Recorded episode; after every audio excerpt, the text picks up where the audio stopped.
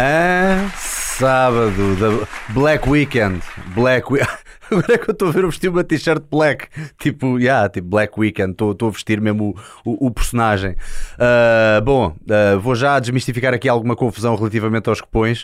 Uh, portanto, já se sabe que nesta altura a Prozis está doida. Está, está, está praticamente tipo a oferecer, está, está, a oferecer suplementos, basicamente. aquilo que está a passar é, portanto, ontem foi um cupão específico B Friday. Portanto, já ficou fora de vigor a partir da meia-noite. Portanto, este fim de semana, já agora Pissarra coloca só aí, uh, ficamos já aqui com esta informação. Até amanhã, à meia-noite, aproveita uh, os, os descontos, as promoções da Prozis, utilizando este cupão que aqui está. Exatamente, colocas B Weekend B, Weekend, e depois há um campozinho onde podes meter Salgueiro também. O que é que acontece? Não só tens o desconto e cada produto vai ter o seu desconto, alguns deles vão até 60%, é uma loucura.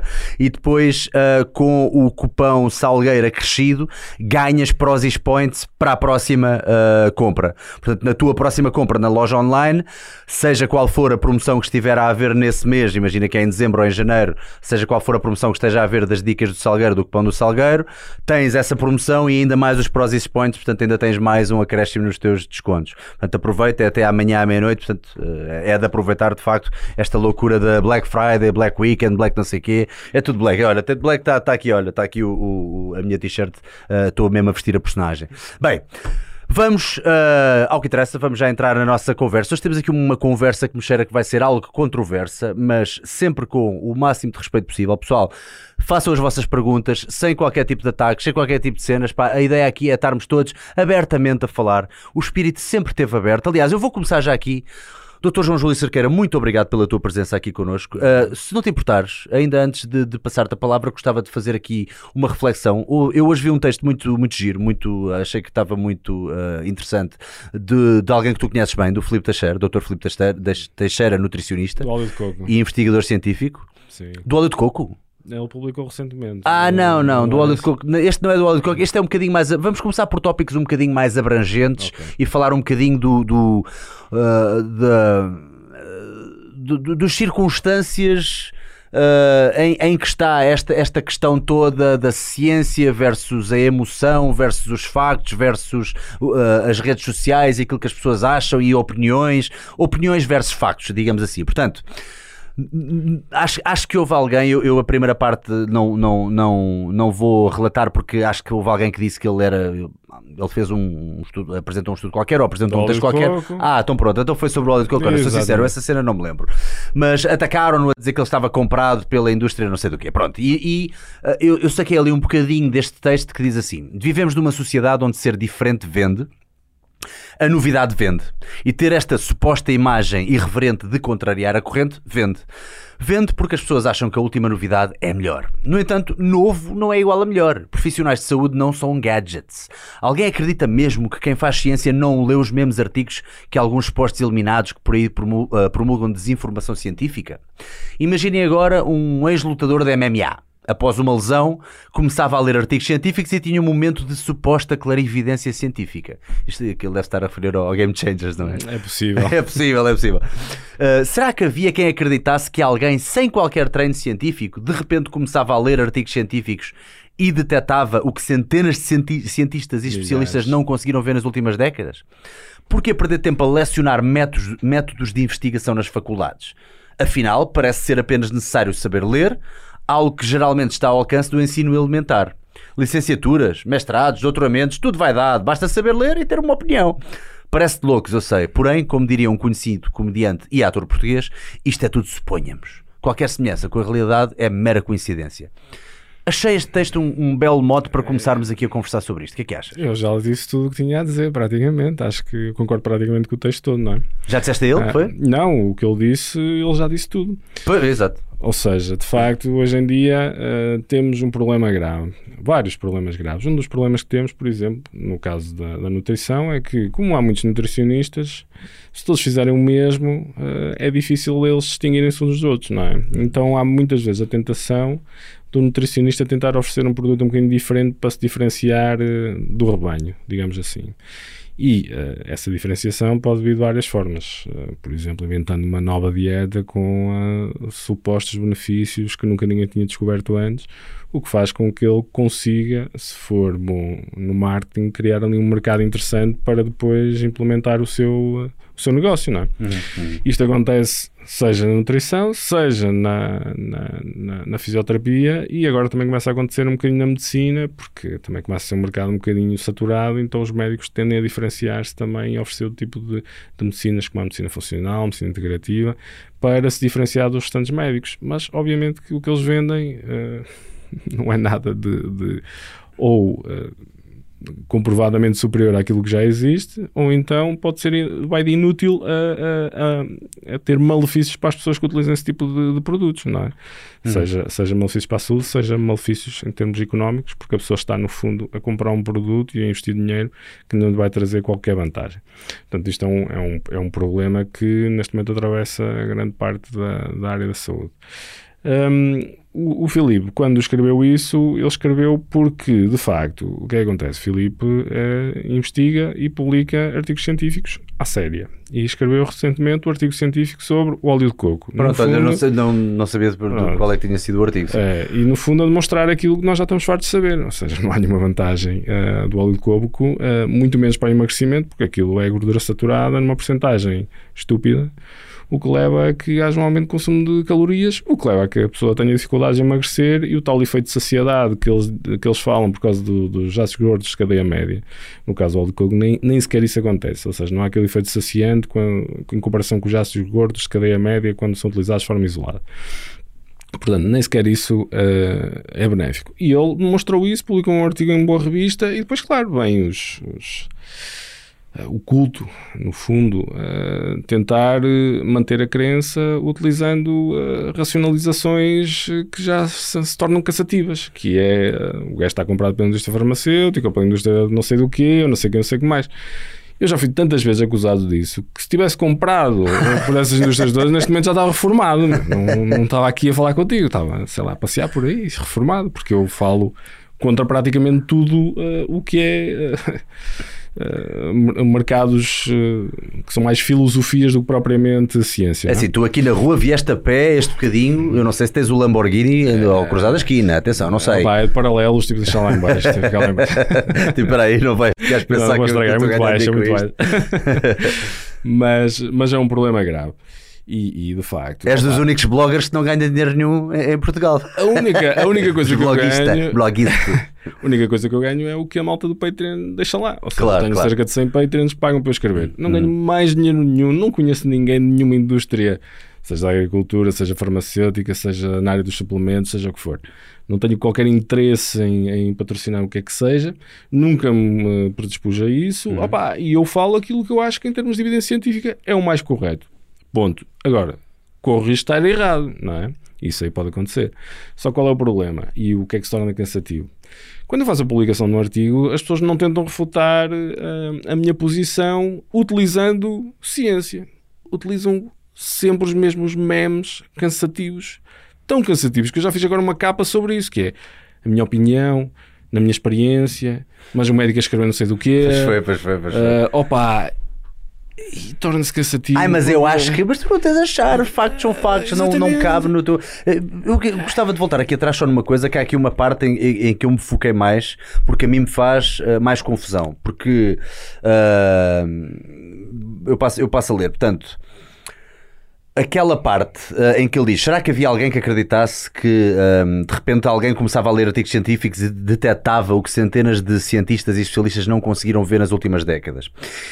Uma coisa que se passou, por exemplo, agora da última vez que eu tive aqui o, o, Dr. Pedro Carvalho, nutricionista, que nós tivemos a falar sobre, um, sobre falámos sobre vários tópicos, mas acabámos de fazer ali um bocadinho um debunk de, de tudo o que se passou neste documentário do Game Changers, etc.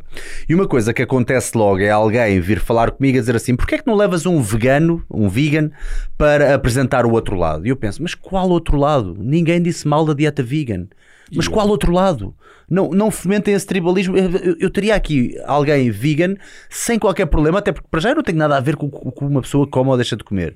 E depois isto não é uma questão de eu tenho que apresentar o outro lado. Se, se houver uma pessoa vegan que seja muito boa naquilo que faz e eu acho que tem alguma coisa boa para vir aqui dizer ou falar, é óbvio. Agora, ele, ele disse bem da dieta omnívora, tal como disse bem da dieta vegan, ele até defendeu ah, ah, por motivos éticos quem ah, promove esse, esse, esse tipo de vida, ou, ou esse estilo de vida, ou quem, quem ah, adota esse estilo de vida. E obviamente ele também já foi ver o outro lado mil vezes. Lá está, vocês, o vosso trabalho é ir ver os outros lados. Portanto, se vocês forem pessoas minimamente credibilizadas, vocês passam a vida a ir ver o outro lado. E temos que ir ver o outro lado para tentar, muitas vezes, como é, que, como é que nós conseguimos desmontar a mensagem do outro lado se não vamos ver o outro lado? Temos que ver o outro lado, temos que conhecer o outro lado e muitas vezes concordamos com o outro lado, não há nada a desmontar. Mas se nós desmontamos a mensagem é porque tivemos que ter esse trabalho de conhecer os argumentos do outro lado e em que é que eles se baseiam. Não é? E no caso do veganismo, quer dizer, eles. ah, eu eu tenho, tenho vários eh, seguidores que são veganos e pá, tranquilo, dou-me com eles, não tem problema absolutamente nenhum porque percebem que nós não estamos aqui para atacar propriamente o veganismo na área da ética ou da moral da escolha pessoal. O que nós estamos a fazer é atacar o veganismo na área da ciência, porque eles distorcem imenso a ciência, no fundo para endoctrinar outras pessoas. Isso é que chateia e vai de coisas básicas, desde somos herbívoros, não somos omnívoros, que é das coisas mais patéticas que eles podem dizer e continuam a perpetuar esse meme, e até ah, a questão de que os- as vacas são poluem mais que os transportes quando é uma coisa que já foi desfeita 400 mil vezes. Opá, sim, as vacas poluem, sim, o metano é importante para a atmosfera. Eu não estou a dizer que, que isso não acontece, mas temos de ser ah, verdadeiros, temos de ser factuais naquilo que falamos. É preciso reduzir ah, a emissão de gases de efeito de estufa provenientes da agricultura, principalmente da pecuária. É. Mas os animais poluem mais do que os carros, que os transportes? Não. É isto. Portanto, eu não percebo qual é a necessidade deles de usarem este tipo de argumentação, distorcendo a ciência existente, que no fundo só eh, tira força eh, à posição deles. Porque em termos éticos, eh, eles não, não têm grande coisa que nós possamos apontar, pelo menos na teoria, não é? Na teoria não tem muita coisa, mas depois na prática aí eu já discordo um bocadinho, não é? Porque a implementação da teoria vegana na prática muitas vezes não, não funciona bem, não é? Porque, por exemplo, na, na teoria a alimentação vegana é uma alimentação extremamente completa, é possível fazer uma vida perfeitamente normal com uma alimentação vegana, mas na prática muitas vezes é muito complicado não ter déficits nutricionais porque a alimentação não está, não está equilibrada.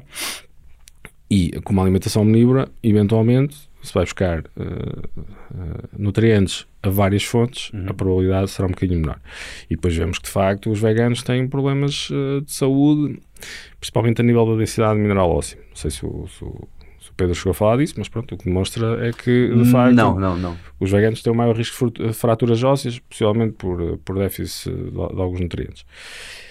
Eh, agora, eh, eu não tenho nada contra o veganismo, em termos éticos, não tenho nada contra o facto das pessoas serem veganas, mas eh, no caso das crianças já me custa um bocado, porque apesar de ser possível, mais uma vez, eh, ter crianças eh, com uma dieta vegana equilibrada, ainda mais difícil é nesta fase de crescimento. E eu acho que eh, a forma como a- o conhecimento está, está a evoluir, apesar de algumas associações nutricionais terem apoiado o veganismo em todas as idades, é possível que no futuro isso seja revisto.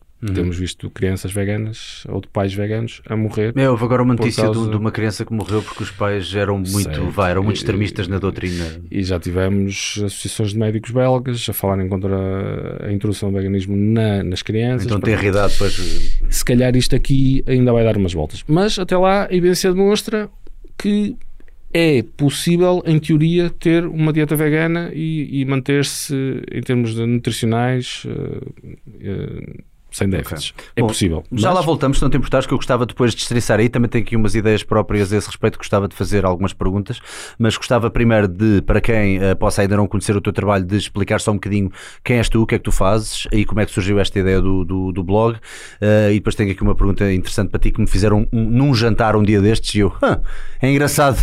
Uh, ok, vamos, vamos começar. Quem és tu? O que é que fazes? De onde és? Opa, o meu nome é João Júlio Cerqueira, sou médico, trabalho como médico, só faço neste momento medicina do trabalho por opção pessoal, tenho duas especialidades, uma medicina do trabalho e outra medicina já familiar. Uh, Dedico-me a esta parte de evidência científica chamada ceticismo. Porquê essa opção da medicina do trabalho? Porquê é que... Porquê é que... No fundo foi, um, foi por várias razões. Eu comecei a tirar a medicina já familiar na altura e fiquei bastante desiludido com o meu patrão, uh, que era o Estado, porque de facto Uh, Senti-me tratado um bocadinho como mais uma engrenagem numa máquina e uh, uma, um sistema hierarquizado que simplesmente não funciona uhum. e não quero saber o que os médicos têm para dizer. E uh, não me senti lá muito bem tratado. E depois, com.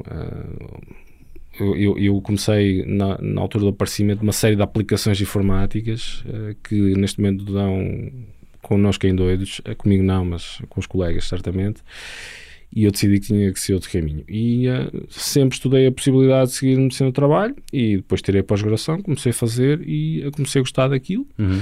E é uma, uma atividade que me dá algum conforto em termos de tempo também, que me permite fazer o que eu faço hoje em dia, que é no, no sentido de uh, aplicar uma medicina baseada em evidência ao ceticismo científico uhum. para tentar esclarecer as pessoas.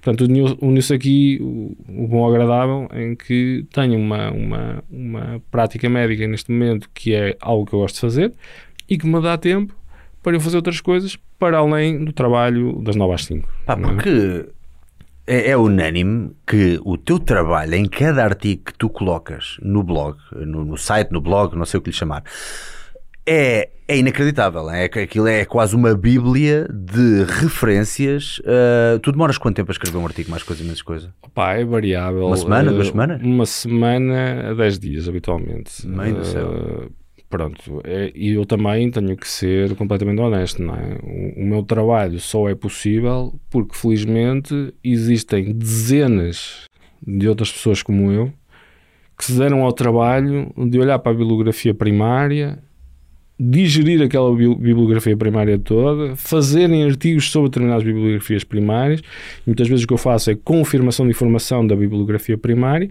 e muitas vezes perceber quais são os pontos prós e contras de determinados temas que já estão muitas vezes sintetizados por dezenas de pessoas que também se dedicaram àquele, àquele tema.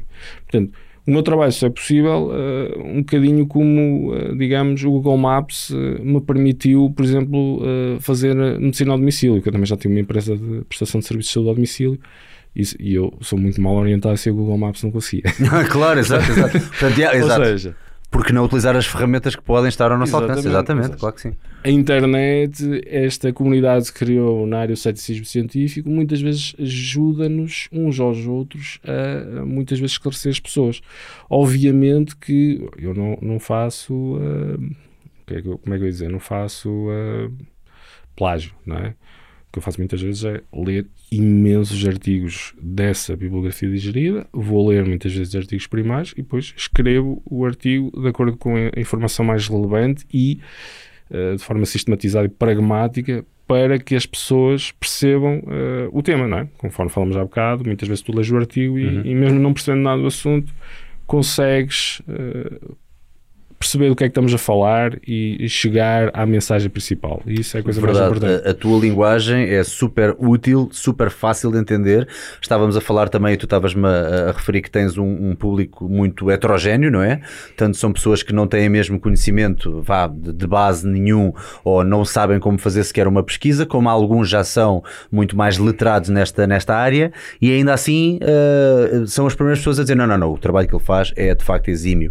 Onde é que tu foste buscar essas ferramentas? Ferramentas? Foi na, na, na, faculdade que tu aprendeste a fazer esse tipo de. de... Ah, não. De onde é que eh, vêm os teus skills de research? Se, se é que lhe pode chamar assim. Eh, eu, eu comecei em 2013 a entrar nesta área, não é? Uhum. E, e das grandes referências foi a Science Based Medicine, não é? E depois, eh, conforme tu começas a ler blogs nesta área, ler outros artigos nesta área, consegues também começar a perceber como é que tens de comunicar a mensagem. Obviamente que a parte de investigação, sim, é a formação de base. Eu já tive N cursos de, de estatística e epidemiologia e até tenho a dizer que o, é possivelmente o, das cadeiras mais importantes do curso e possivelmente das mais desvalorizadas. E só mais tarde, quando chegas a uma fase como eu cheguei e olhas para trás, é que percebes que uh, o grande uh, ponto, o grande foco, a grande âncora para tu perceberes como é que tens de ter uma prática médica o mais eficaz possível em termos de uh, prescrição terapêutica, não é? é de facto uh, ter estas bases estatísticas, senão és completamente comido uh, quando vais a um artigo científico, como muitos colegas são, seja por uh, falta de formação, seja por falta de tempo, seja por falta de interesse, seja o que for. Portanto, isso acontece. Ou seja, um médico não é um investigador, um cientista. Um médico é, no fundo, um profissional de saúde que está lá para ajudar as pessoas de diferentes maneiras e não só prescrevendo medicamentos. E não tem o tempo que eu muitas vezes disponibilizo para perceber qual é a evidência científica existente sobre determinados temas. Não é? Uhum. Portanto, por isso é que muitas vezes é possível tu teres médicos que uh, não estão atualizados e fazem coisas que já não devia fazer. Pá, é muito difícil uh, nós estarmos uh, sempre atualizados, principalmente nos dias de hoje. Então, isso é possível acontecer. Um, agora, pá, eu no blog tento, no fundo, fazer isso. Ou seja, uh, pegando nestes instrumentos que eu tenho de base e pegando na ajuda que eu já tive do, dos céticos e lendo a bibliografia primária, tentar sintetizar melhor consigo a mensagem, uhum. seja para médicos, que também tenho muitos seguidores que são médicos, seja para o público em geral, uhum. que também uh, certamente é uma, uma cota parte importante, apesar de dos profissionais de saúde serem, sem dúvida, um grande bolo dos seguidores, não é? Porque depois... é o tema de interesse deles também. Está-me a ocorrer aqui uma analogia que pode não fazer sentido, mas eu acho que até faz. Eu, às vezes, quando vejo, imagina, sabes aquele programa o Shark Tank? Sim. Aparecem lá pessoas com ideias fantásticas e dá a ideia que têm tudo impecável, têm tudo pensadinho, a matéria é toda estudada, mas aqueles chacanas conseguem sempre escrutar alguma coisa e, e, e, aquela ideia que parecia fantástica no final é de género, pá, olha, desculpe lá, você é um buraco perdido, nem pensar que eu vou. Eu fico tipo, como é que, esses, como é que eles foram esmiuçando? E, e, vocês conseguem fazer, há um número de pessoas que, que, que eu sigo, nomeadamente tu, obviamente, conseguem olhar para um estudo e também, peraí, peraí, peraí, mas este estudo foi feito com com, estas, com, esta, com esta população. Esta população é extremamente adaptada. Espera aí, houve algum grupo de controlo e, e, não foi um teste randomizado, controlado, não sei, e uma pessoa fica a dizer, pá, realmente isto é... Mas essa é a coisa mais importante isto, é, isto é uma arte, não é? Isto é uma ciência de, de Minority Report autêntico que vocês fazem Voltando ali. ao princípio, voltando ao princípio ao primeiro artigo que falaste aí do Filipe, ou seja, não é o facto de ler e uma pessoa consegue compreender o que está no abstract, ou compreender o que está no artigo, que eles conseguem perceber se aquele artigo é um artigo bem feito e, e tem relevância ou não tem. Esta é a questão. Porque, de facto, eh, eu já, já disse isto, há, há três níveis uh, importantes uh, na, lê um artigo científico. O primeiro é conciliar o artigo e percebê-lo. O segundo é conciliar o artigo e, como eu faço, conseguir perceber quais são as, as fragilidades do artigo e se aquilo é, é, de interesse ou não é. E depois há o terceiro, que é a malta da estatística. Consegue ver uh, quais foram os instrumentos estatísticos utilizados e se de facto aqueles instrumentos são válidos naquelas circunstâncias. Essa parte é uma parte muito específica e que eu também não chego lá ainda. Sou completamente honesto. Portanto, mas vais pessoas... pesquisar quem o fez, não é? Vais pesquisar Obviamente esse, esse, esse reduto. Por exemplo, eu uh, no grupo SciMed partilhei uma vez um artigo a dizer que fumar um ou dois cigarros por dia não tinha uh, grande impacto na saúde. Uhum, uhum. E de repente partilhei um artigo a dizer que não, que até um ou dois cigarros por dia aumentava o risco de doença cardiovascular em 50%. Ok? Em comparação se não, era com os não fumadores, era em comparação. Ah, então com... fizeste dois artigos que, que, que um eu publiquei um, o outro exatamente. e passados uns meses publiquei, fizeste outro. Eu não, não fui eu que fiz, eram hum. dois artigos científicos. Ah, sim. Publiquei um para, em termos de informação, dizendo que uh, fumar um dois cigarros por dia não tem problema para a saúde. Hum. E outro que dizia, em refutação a esse, alguém partilhou, que dizia que. Sim, senhor faz. Sim. Que já um, dois cigarros aumenta em 50% o risco de doença cardiovascular, se não estou em engano. O que acontece? Eu fiquei um bocado reticente e fui ver, uh, de facto, os comentários ao artigo. Pronto, era um artigo extremamente polémico. A estatística utilizada era uma estatística que não era muito válida. Qual deles? O que diz que não faz mal? O que diz que faz mal. O que diz seja, que faz mal. Não fazia muito sentido. Uh, eu acho que até era, não, era, era 50% em comparação com quem fuma um maço. Acho que era essa a comparação já não me lembro bem. Ou seja, quem fumava um, dois cigarros tinha 50% Poça. em comparação com fumar um maço, não fazia muito sentido. De 2 para mais 18? É isso. E o que é que acontece? De facto, até o próprio editor da revista, foi eh, o British Medical Journal, até o próprio editor uh, criticou o artigo nessa área estatística, apesar dos revisores do artigo terem-no publicado. E é no artigo, é, este tipo de discussões acontecem. As pessoas não têm noção porque estão fora desta área. Portanto, há discussões entre o editor, entre os revisores, quando o artigo é publicado, quais são os dados primários que foram, foram oferecidos. Depois os cientistas vão lá e comentam o artigo, pedem mais dados. Isto acontece, esta discussão, só uhum. que as pessoas muitas vezes só veem os headlines, os títulos grandes, as gordas, dizendo que agora uh, fumar já faz bem à saúde ou qualquer coisa já. Pois, Pronto, acontece. Pois, exato, claro. Não, ainda por cima, a mensagem é perigosíssima. É? Exato. É? A Pronto. mensagem é perigosíssima. Ou seja, olha, não, não tinha de ser. Acho que qualquer pessoa com dois dedos de testa pensa, pá, se eu fumar um ou dois cigarros, acho que até as companhias eh, de, de seguros, acho que só a partir de cinco cigarros por dia, ou lá o que é que te consideram fumador a nível de. de, de ou não, não, faço, não faço ideia. Eu acho que sim, disseram no outro dia. Não é, é, é eu não fui estudar, desculpa, desculpa. Não fui estudar. Eu também não, não conheço. Mas, mas este tipo de discussões acontecem. Ou seja, muitas vezes as pessoas, uh, se tiverem uma crença, não é? se acreditarem em alguma coisa, uh, podem pegar num ou noutro artigo e uh, dispará-lo por forma a validar aquilo em que acreditam. Uhum. É? Mas depois o verdadeiro trabalho está nisto. Está em, de facto, perceber a qualidade do artigo. Está em perceber o, uh, as limitações daquele artigo. Está em perceber se aquele artigo tem validade interna, tem validade externa, se vale a pena ou não, de acordo com aquele artigo, mudar a nossa opinião que temos sobre um determinado tema. E este tipo de discussão depois já é uma discussão mais técnica, que a maior parte das pessoas não tem capacidade de fazer. Portanto, eles muitas vezes metem um artigo e, opa, e como não têm capacidade de ir mais além, Uh, depois, uh, mesmo que eu refute uh, aquilo, a, a crença mantém-se. Nutrici é nutricionista Luís Soares da Costa era como a interpretação que fizeram e diziam que as batatas fritas eram mais saudáveis que as cozidas. Por exemplo, isso é o quê? É isso o quê? aconteceu. aconteceu. Eu, eu não. Eu, eu conheço a polémica, a polémica mas não, não segui muito bem a polémica. Partilharam uma, um artigo a dizer exatamente isso, em que a batata frita era mais, era mais saudável que a cozida, e depois, quando se vai ler o artigo, não tem nada a ver aquilo. nada a ver. Pois, nada okay, mesmo. Okay. Okay? O clickbait foi tão fora. grande que a malta só lê as Completamente fora. Mas Opa, já não sei exatamente qual era a parte técnica envolvida. Mas isso acontece, não é? Uhum. Por isso é que depois também as pessoas e agora estou a escrever um bocadinho na área de nutrição, as pessoas têm, têm alguma dificuldade em, em, em, aceitar a ciência existente, não é? Porque hoje dizem uma coisa e amanhã dizem outra. Isto aqui é um meme que está espalhado em toda a internet. Não, é? não podemos acreditar na ciência, hoje dizem isto, amanhã já é aquilo. E na realidade não é bem assim. A ciência é mais como, como um barco tipo Titanic em que demora muito tempo a virar uh, de uma opinião para outra. Não é porque foi publicado um artigo que de repente toda a ciência existente em determinada área uh, vai ser ignorada em detrimento daquele artigo. Por exemplo, no caso das gorduras saturadas, uh, é uma grande discussão que existe agora na área nutricional se aquilo tem impacto em termos de doenças cardiovasculares ou não, porque saíram dois ou três artigos interessantes que uh, chegaram a dizer que as gorduras saturadas uh, que não fazem mal, não aumentam o risco cardiovascular. Mais uma vez, não, quando se vai à parte técnica, não é bem assim.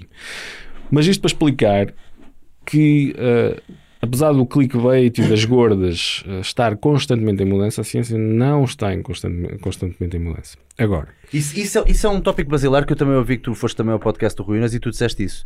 Tu disseste, uh, pode dar a, a, a, a aparecer, com, com, tanta novidade a aparecer e tanta coisa nova e tanto de, tanta disrupção, porque o marketing, o marketing é o quê? O marketing é disrupção, não é? E a malta alimenta-se desta disrupção. Eu até me irrita estar a usar esta palavra, mas é tens que ser disruptivo, tens que capitalizar, tens que não sei o quê. A malta quer isto, a malta quer cliques tópicos, não é? Quer coisas diferentes. E, e, e tu disseste isso no, quando estiveste lá no Maluco Beleza e eu achei que essa, esse foi dos pontos mais, mais, mais interessantes, que é de facto a ciência não está assim tão em mutação como Não. possa fazer crer. A malta pensa que, que, que a malta da ciência está sempre a, a- a mudar de ideias e não é assim, não é bem assim. Não. Mudariam de ideias se houvesse de facto outra. Pronto, depende da pessoa e depende, obviamente, da- Sim, da, da opá, sua ética. há- Mas há estudos, alguns estudos paradigmáticos. Há estudos que de facto eh, fazem alterações brutais em determinados campos.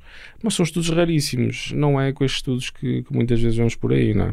Portanto, é, é preciso perceber isso, ok? Eh, não vale a pena irem atrás das gordas porque de facto a ciência não, eh, não está para aí virada Pronto. e não é por terem lido um artigo que agora tudo mudou. E ainda bem que viemos dar aqui este tópico específico, eu também quero agora uh, esmiuçar um bocadinho mais, que foi, lá está, aquilo que eu estava a dizer há bocado.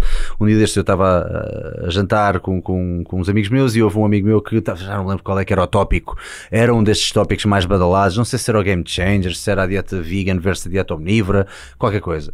E ele disse um daqueles dogmas, eu, eu não sei, olha, eu até acho que era do jejum intermitente, aquela coisa sobe os índices, ou sobe, sobe o hormônio do crescimento, uma daquelas coisas mesmo completamente clickbait que, que a malta pode dizer. Eu, eu, isso é importante, antes de terminares. Sim. Eu praticamente nunca falo em mecanismos fisiológicos. Nunca vais a jantares, é isso? Mas, bom, Nunca. Eu já não vou a jantares, Bruno. Eu como em casa. em, mecanismos, em mecanismos fisiológicos no sentido de ligar essas coisas de aumenta a grelina, aumenta a secretina, aumenta a hormona de crescimento, aumenta os glico- glicocorticoides, o que for, não me interessa. Isso aí, isso aí é. Pois já é, é- são, são temas extremamente técnicos, muitas vezes com, com artigos que nunca sequer foram replicados. E o que é importante para mim e o que as pessoas têm que preocupar é o impacto de determinada intervenção na saúde das pessoas. E a saúde tem que ser medida em emendas cardiovasculares, morte, cancros, diabetes, obesidades, etc, etc. Baixar o risco, não é? O que é que interessa se há picos de insulina ou se a outra mantém a insulina igual, etc. Se depois, na prática, na prática não vemos qualquer diferença entre uma coisa e outra, que é o que acontece. Pois. Percebes? Portanto, no caso do jejum intermitente, de facto é uma coisa interessante. Uh, não sabemos ainda muito sobre isso, a realidade é essa. Uh, mas do que sabemos é que é um método como outro qualquer para fazer restrição calórica e perder peso. Pô, Exato. ponto. Quem Exato. quiser fazer jejum intermitente que faça. Quem, quem Mas depois é uma questão de, de adaptação à própria vida da pessoa. Há pessoas que se dão melhor com o Exatamente. intermitente. Nunca Opa. ninguém vai dizer o contrário. Tranquilo. Ai, não, devias meter, devias obrigatoriamente enfiar o pequeno almoço, que o pequeno almoço é a refeição mais importante. Isso também já Ah, foi tão. Também já era um mito Mas que agora está. não sabemos se isso é verdade ou não. Onde eu queria chegar é que algo que o meu amigo disse, Hum. Uh, imagina, alguém dizia num jantar. Uh, esquece que eu falei de jejum intermitente, mas alguém dizia assim: o pequeno almoço é a refeição mais importante do dia. E o que eu lhe disse a seguir foi: epá, calma, que isso já foi debunked. E o que veio a seguir, e é, é daí que vem esta uh, mini provocaçãozinha, uh, ele disse assim: mas porquê é que o teu debunk é superior ao debunk anterior, ou, ou do, do outro lado? E eu, eu pus-me a pensar, John, espera aí que ainda estamos neste nível. Ainda estamos nesta onda de espera aí, mas, mas espera aí, mas porquê é que o, o, o que tu dizes ou aquilo que tu leste é melhor do que aquilo que. E eu penso, espera aí, mas eh, existe um método científico, isto não é cada um. por- tu, tu poderias utilizar esta argumentação para Vamos lá tudo e nunca nada seria verdade, nunca nada era tido como certo. Mas há coisas que, quando dizemos que já fui debunk, já andamos há décadas nisto. Às vezes já andamos há centenas de anos nisto. Esta é a questão. Ou seja, não é o debunk, como falámos há bocadinho, porque sim um artigo que fez o debunk de toda a informação que nós tínhamos anteriormente. Quando dizemos que já foi debunk, que já foi desmistificado, é porque já saíram dezenas e dezenas e dezenas de artigos com melhor qualidade que os anteriores que validavam determinada mensagem, que demonstram que afinal aquela mensagem anterior estava errada. Ok? Por exemplo, recentemente tu viste, eu escrevi um artigo sobre a questão da, da reprovação escolar. não é? E quando eu fui ver isso, já vi que opá, há 100 anos de ciência na área, 100 anos, que demonstra que reprovar as crianças não tem vantagens absolutamente nenhumas. Ou se tiverem vantagens, são vantagens de amplitude pequenina, temporárias e que, em comparação com os efeitos negativos, fica muito aquém da, da, da, da, da, pronto, da, fica aquém para implementarmos essa medida. Não, é? não vale a pena. Os países E- nórdicos, tu estavas a dizer no, no artigo os países nórdicos até ao décimo ano, podemos entrar um bocadinho nisso. Eu vi que está aqui uma, uma pergunta do Superchat. Uh, assim que mudarmos de tema, vou utilizar esta pergunta. Portanto, El Santeles quer-te agradecer, antes de mais. Uh, não estou esquecido, já coloca a tua pergunta. Vamos só terminar aqui este, este tópico, uh, que isto também é um tópico uh, que tem vindo a ser discutido agora por causa de uma lei que, que querem, querem aprovar ou que foi, foi discutida no, no- na, na Assembleia, correto? Que era Sobre. se, essa questão de, de- de- de chumbar ou não as, as crianças, não é? Sim. Uh, discutia-se a possibilidade de não haver chumbos até um determinado até uma determinada idade. Nos países nórdicos fazem até ao décimo ano ninguém pode reprovar, não é? Certo. Não existe depende, depende do país nórdico, mas sim, Hum. o que nós estamos a assistir é um bocadinho isso, não é? Os países que, que têm preocupações educativas eh, bastante marcadas, muitos deles, não todos, mas muitos deles eh, implementaram essa medida e não se vê propriamente uma perca de qualidade de ensino, Uhum. não é? Além disso, é uma medida extremamente cara e que esse dinheiro pode ser utilizado para outros métodos de recuperação das crianças que não envolva reprová-las.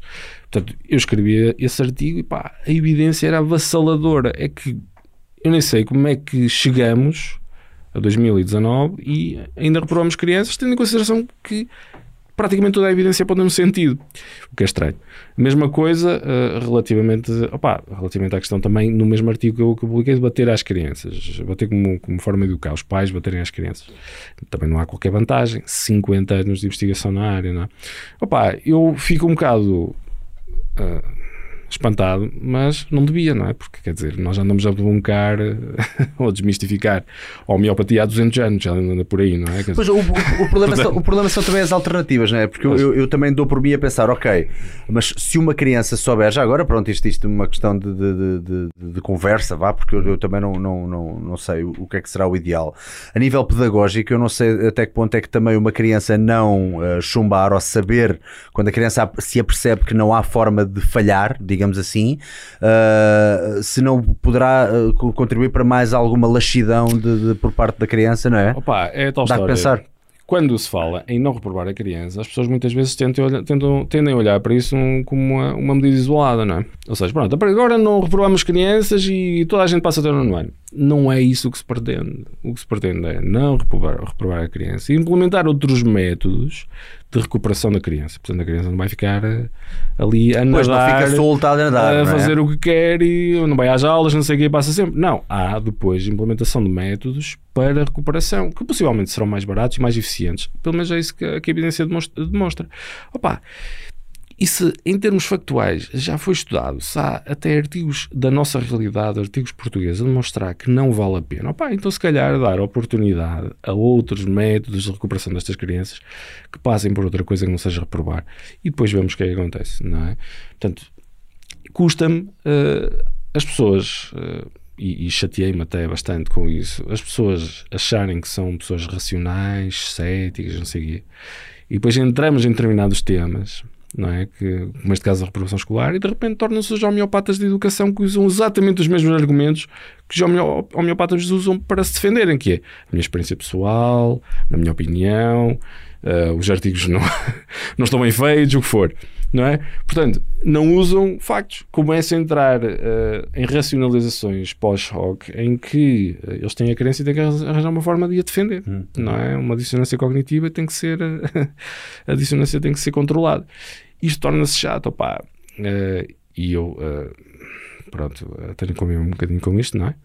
Uh, mas uh, pá, temos de fazer esse esforço de, de tentar desligar a parte emocional e as nossas crenças daquilo que é a realidade dos factos, porque a realidade não vai mudar por muito que nós queiramos insistir naquilo em que nós acreditamos e que não há Pois. base factual para isso. Pois parece que as pessoas ficam um bocadinho naquela de ah, depois as crianças ficam completamente desatendidas, não é bem essa a ideia. Não, a ideia é fazer ali uma alternativa. Eu isso- também ainda não sei ainda em que lugar é que me coloco. Uh, Pissarra, tu tens aí, eu deixei-te aí o, o site uh, do, uh, do, do SciMed e deixei também o Instagram, portanto podes ir dando aí um, um amire aos artigos, porque acho que é importante as pessoas também, obviamente que aqui não vamos ler o artigo na íntegra, portanto, oh, oh, eh, portanto é, é- é mais fácil depois as pessoas também pesquisarem se tiverem mais interesse em cada um dos tópicos. Certíssimo. Tens aí, já, já.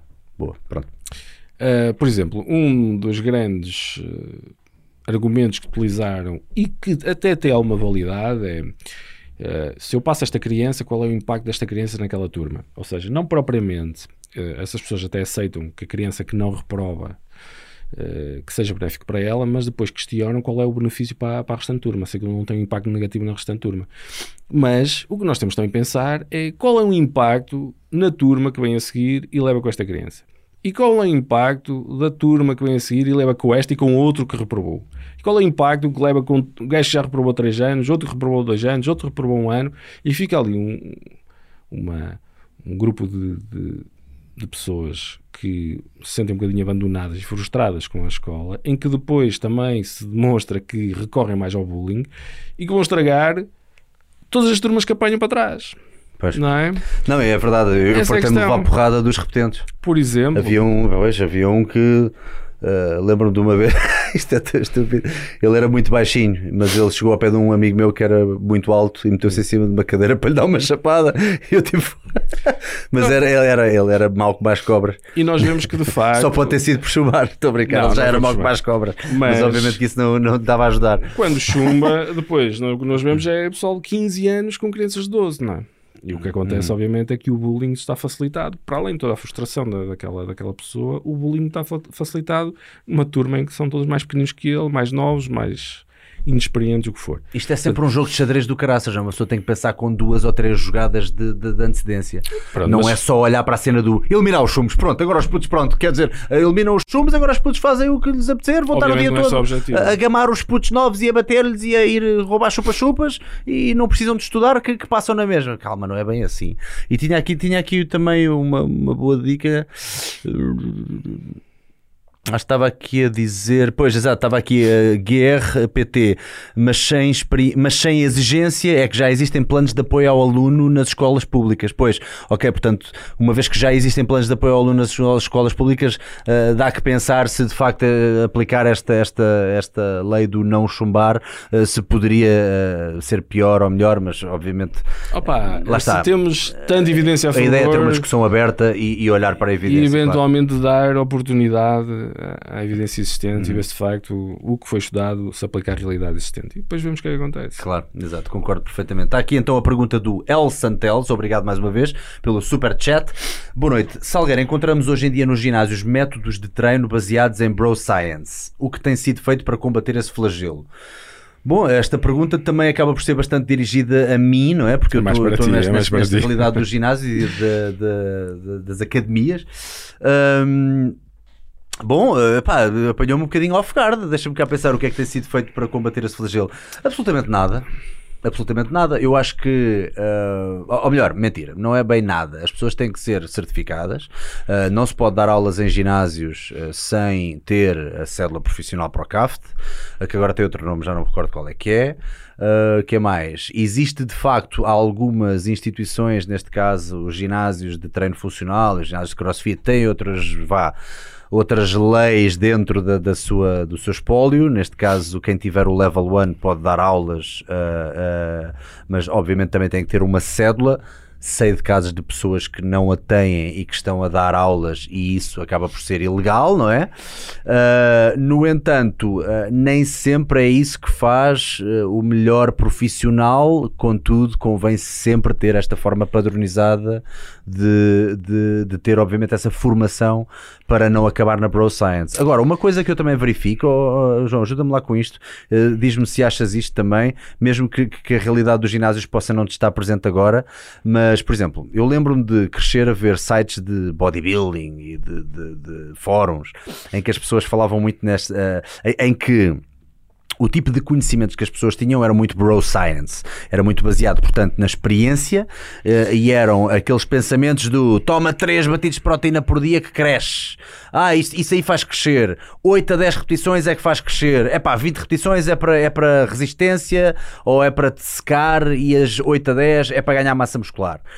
Ora bem, o Bro Science tem uma forma. O Bro Science, na minha opinião, é como os clichês, tem, tem uma razão de existir. Uh, apesar de não ser necessariamente assim e de haver evidência científica uh, a contrariar algumas das coisas que eu acabei de dizer aqui, por exemplo, um dos maiores mitos é que se tu comeres mais vezes ao dia aceleras o metabolismo. Isso é mentira. As pessoas sabem que isso é mentira, obviamente sabes isso melhor do que eu. Contudo, eu nunca diria que é uma má dica dizer às pessoas: olha, come várias vezes ao dia porque se calhar até consegues racionar um bocadinho melhor do que o que comes. Não quer, dizer, não quer dizer que não possas dizer também o contrário e dizer, olha, podes fazer duas ou três refeições por dia que não há problema. Mas se vis que há uma pessoa que tem mais tendência a ter dificuldade em controlar-se, é pá, se disseres come mais vezes ao dia também não é. É ou seja, o bro science também pode funcionar, mesmo que, aliás, o problema está na mensagem. Ah, e tal, isto é assim porque é assim. Não, não, não, isto não é assim porque é assim. Contudo, essa dica não é má de todo. O que, que é que achas? Era aquilo que nós tínhamos falado até antes de começar o programa. Não é? Eu estou a ler o Diet Cults, um livro sobre dietas, e que demonstra que pronto, no fundo, não somos propriamente nós que escolhemos a dieta, a dieta é que nos escolhe a nós, dependendo da nossa cultura, do meio que estamos inseridos, daquilo que, que nós gostamos. Falamos um bocadinho da, da questão do crossfit e da ligação ao paleo, do yoga e ligação ao vegetarianismo ao veganismo. Pronto. Depois estávamos a Ahm, falar que de facto existe, parece que, parece que há ali uma corrente toda que tem que É. ser seguida. Se fores do yoga, tens mais apetência pelas eh, disciplinas orientais e acabas por ir mais para as terapias alternativas, por gostar de, de- de uma onda se calhar mais vegan ou vegetariana, mas onda não é necessariamente assim, mas acaba por, por estar Mas já há um bocadinho essa, essa É. ligação. Agora, o que é que acontece? Quando nós vamos ver essas. eh, há casos de sucesso em praticamente todos esses cultos, não é? Há casos de sucesso na dieta paleo, há casos de sucesso no, no veganismo, há casos de sucesso na. na. na, na, na mediter- eh, caraças? Dieta Na mediterrânea. mediterrânica, sim. Ah, Atkins e não sei quê. Pronto, todos têm casos sucesso em termos de. Estamos a falar em termos de emagrecimento, não é? Porque de facto, a partir do momento que há restrição calórica, há emagrecimento. E, ah, ah, ou seja, o Bro Science pode de facto funcionar, todos chegam ao mesmo resultado se o objetivo for, for, for este, for, for emagrecer. Porque, ah, no fundo, apesar de eles utilizarem instrumentos diferentes, vão todos bater ao mesmo sítio, que é estou a fazer a restrição calórica, não é? Assim como a questão do jejum intermitente e da, da- da alimentação polifracionada, eles também atingem resultados idênticos porque, no fundo, vão bater ao mesmo sítio, fazem restrição calórica. Ou a questão da, da malta da proteína que quer ganhar músculo, porque uns dizem que tem que tomar a proteína depois do exercício, outros dizem que não é assim. Oh, bem, no fundo, todos conseguem o mesmo resultado, porque, no fundo, todos tomam a proteína diária que lhes está recomendada. Portanto, ou seja, a Bro Science muitas vezes arranja. eh, mensagens que parecem diferentes, eh, mas que no fundo depois vão bater todos à mesma base, é? Ou seja, eh, Exato, todos é que vai usam o mesmo mesma base muitas mecanismo. vezes. Yeah. Ou seja, ah, eu faço assim, tu fazes assado, mas no fundo a base é a mesma. Yeah. E por isso é que muitas vezes resulta, apesar da mensagem ser diferente. Ou seja, eh, é tal história de, de tu, tu dizeres que, que há gajos que, que têm que fazer 100, outros dizem que têm, tens de fazer 50 vezes 2 e depois vais ver e aquilo é exatamente a mesma É coisa. que o volume é igual. Pronto, pronto, essa é a questão. Portanto, pode justificar um bocadinho eh, o facto do Bro Science também se perpetuar, Uhum. porque as pessoas continuam a ver resultados. Não é? E se vêem resultados, então há sempre aqueles testemunhos que no fundo depois ajudam a perpetuar o mito. O mito, ou não, até pode não ser mito, pode- até pode ter bases sólidas, apesar da mensagem não ser propriamente. Pois não há rigor um na mensagem. esotérica. Digamos que o rigor é que, está, é que perdeu-se ali pelo Tal e meio e de facto foram pessoas que não foram investigar, mas a sua experiência deu-lhes aquilo e por causa disso defendem aquilo acerrimamente.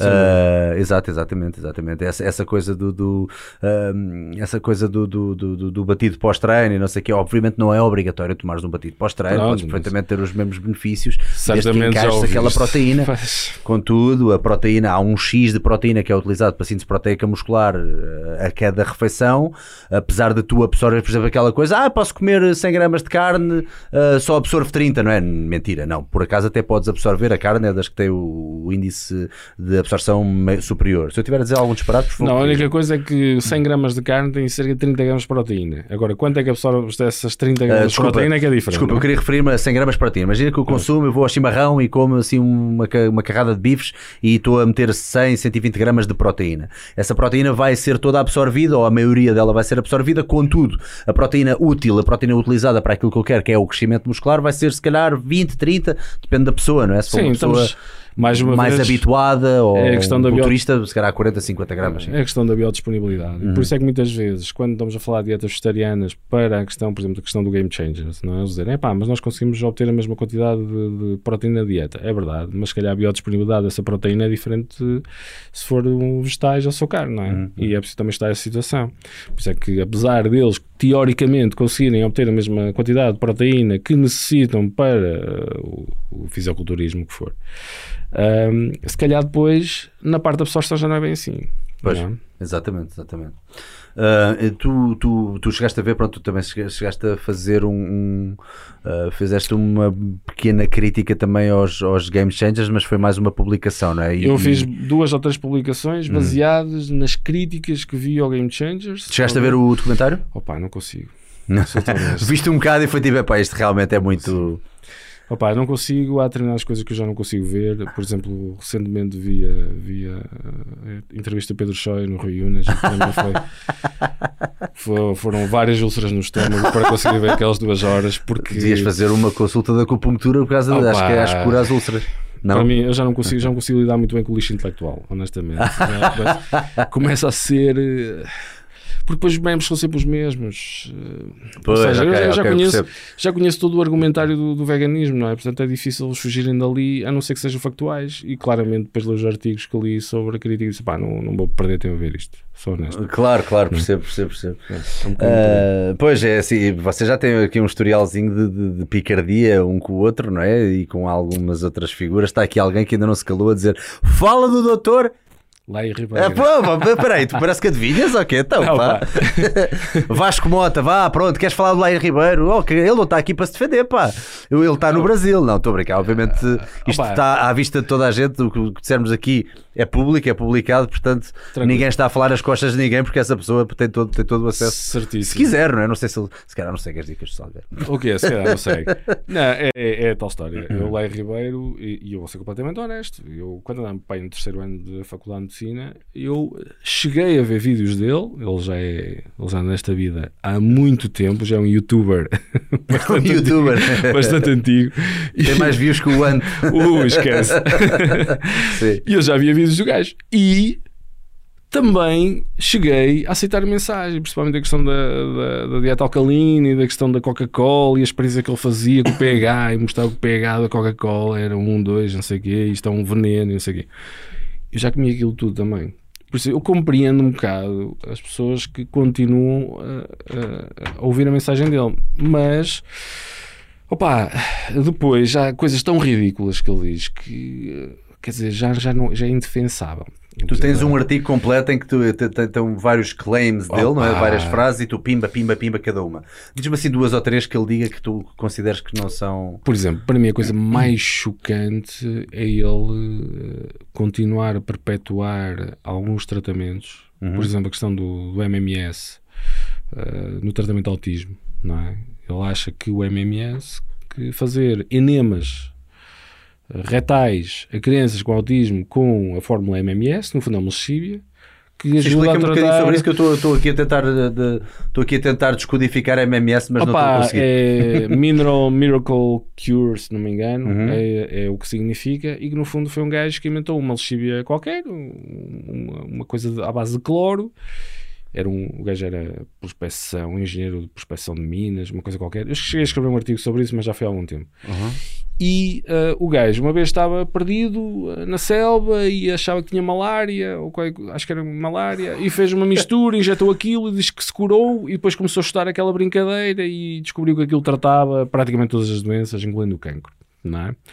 A realidade é que aquilo é tudo uma farsa, uma fraude. Aliás, até o YouTube já, pro- já proíbe esses vídeos. São dos, dos vídeos que estão lá ah, mesmo descritos que são proibidos no, no YouTube porque aquilo é uma fraude au- autêntica e causa grandes malefícios, principalmente a crianças autistas que não têm como se defender dos pais desesperados que utilizam esse tipo de tratamentos para tentar eh, curar, quando nós sabemos que aquilo não funciona e que só lhe vai causar dano à criança. E o gajo continua a perpetuar essa- essas brincadeiras. O gajo foi apanhado numa, num congresso que o Pinto Coelho, que é outro, outro Sei, portanto, eu estive a ver no outro dia a prova oral, porque Enfim. o, o Pedro Carvalho, quando aqui Sim. falou nessa prova oral e eu fui vê-la. E vi também a tua intervenção, telefonaste. Pronto. Eh, o gajo fez um Foi, congresso foi cá. bem aceso. Vejam, está no Facebook, acho eu. é. Escrevam no Google, desculpa, escrevam no Google uh, uh, Prova oral, Ma- Manuel Pinto Pinto, Coelho. Coelho. Pinto Coelho, prova oral e É, aparece. vale a Tá- pena tá- ver, tá vale no a pena Facebook. Mãe do céu. E um, o que acontece é que ele, o gajo, o Pinto Coelho fez cá um congresso e trouxe cá o Lai Ribeiro Exato, e há filmagens do interior do gajo ah, com um discurso claramente anti-vacinas, não é? Portanto, ele é extremamente perigoso. Ah, ele é anti- anti-vacinação também? No- na- foi apanhado no Congresso a falar contra as vacinas. E por acaso ele, Hum. nesse tema, é um tema que ele faz um bocadinho, mas quando foi ao Rui Unas, diz: é pá, não vamos entrar aí que é muito não vi, complicado e não sei o não- quê, não vi blá blá. Mas claramente tem uma mensagem anti-vacinas. Basicamente ele é anti-sistema, porque percebeu que ser anti-sistema eh, dá dinheiro. não é? Há um mercado para isso. A tal história do gajo que se tenta distanciar do rebanho, não é? Uma forma de diferenciação e, e, e pronto, e tem e deu muito resultado e ele continua aí uh, a fazer de nós gato sapato e certamente muito mais feliz que nós em, em todos os termos e mais alguns, especialmente nos termos económicos. é o que é. Bem, e, e, acaba por. De certa forma, eu acho que é importante, pelo menos, haver uma voz discordante que coloque tudo isso em causa e que diga. Uh, e, e há, aqui, há, aqui, uma coisa que acontece contigo que é fascinante também, que é. Uh, eu já tinha visto noutras áreas e em particular na minha área também de, de, de audiovisuais, não é? De televisão e mesmo a trabalhar como duplo, já reparei nisto um bocadinho, que é às vezes as pessoas preferem alguém que seja simpático, doce e que tenha aquelas soft skills todas sharp. Está mais demonstrado. Do que alguém. Também já, claro. Para. Eh, já não vejo essa, essa, essa bibliografia do, muito do tempo. que alguém que, atenção, do que, só para terminar, para, para, quem, para quem não, não, não sabe onde é que eu ia a, eh, a terminar, do, do que alguém que seja competente, uh, que seja competente tecnicamente e, e, às vezes tu próprio és apelidado de bruto ou de arrogante ou de brutamontes. Uh, enfim. Primeiro, está demonstrado que de facto uh, os doentes, quando fazem queixas de médicos, raramente é relacionado com a área técnica, a não ser uhum. que seja coisas graves. Uhum. Uhum. Habitualmente é com a área da relação interpessoal. Foi um bruto, não sorriu, não olhou nos olhos. Uh, pronto, o que for. Uhum, claro. De facto, essa parte interpessoal é extremamente relevante e é onde ganham, onde ganha a malta das medicinas alternativas, como eu já disse, porque eles passam muito tempo com o doente, ouvem o doente, tentam compreender a posição que é o do doente, dão-lhe a atenção que ele precisa. E nesse aspecto eles dão cartas, de facto, têm tempo para isso e fazem um bom trabalho nessa área e é por isso que mantêm muitas vezes doentes fidelizados, apesar de venderem tretas que não servem para absolutamente nada. Mas tem essas vantagens. Mas eu dou-lhes esse crédito, sabes? Eu sou cada vez mais apologista também das soft skills e de uma pessoa tentar criar claro empatia através da comunicação. Eu, eu acho que sim, acho, acho, que, acho que é importante criar essa, essa ligação, nem que seja mais emocional. Não emocional não diria, não é? Porque convém não é importante. Ter... Um bom médico, hum. um bom médico tem que ter as duas competências. Exato, exato, concordo. Soft uhum. skills e tem que ter a competência técnica. Agora, Porque a confiança, não é? Ganha-se também um bocadinho com aquele. Certo, mas se tu só tiveres soft, soft skills matas doentes. Uhum. E só tiveres claro, claro. questão técnica, os doentes não te aparecem à porta. Pois, Portanto, tens de ter as duas competências, não é? Uhum. Habitualmente os médicos andam ali no meio, os mais técnicos, outros mais soft skills, vai variando. Agora, as pessoas dizem que eu, que eu sou bruto. Opa, é verdade. Não tenho, não tenho uh, uh, forma de contrariar isso agora. Como é que eu cheguei aqui? Opa, eu já ando há, há dois anos, dois anos e meio, se calhar quase há três.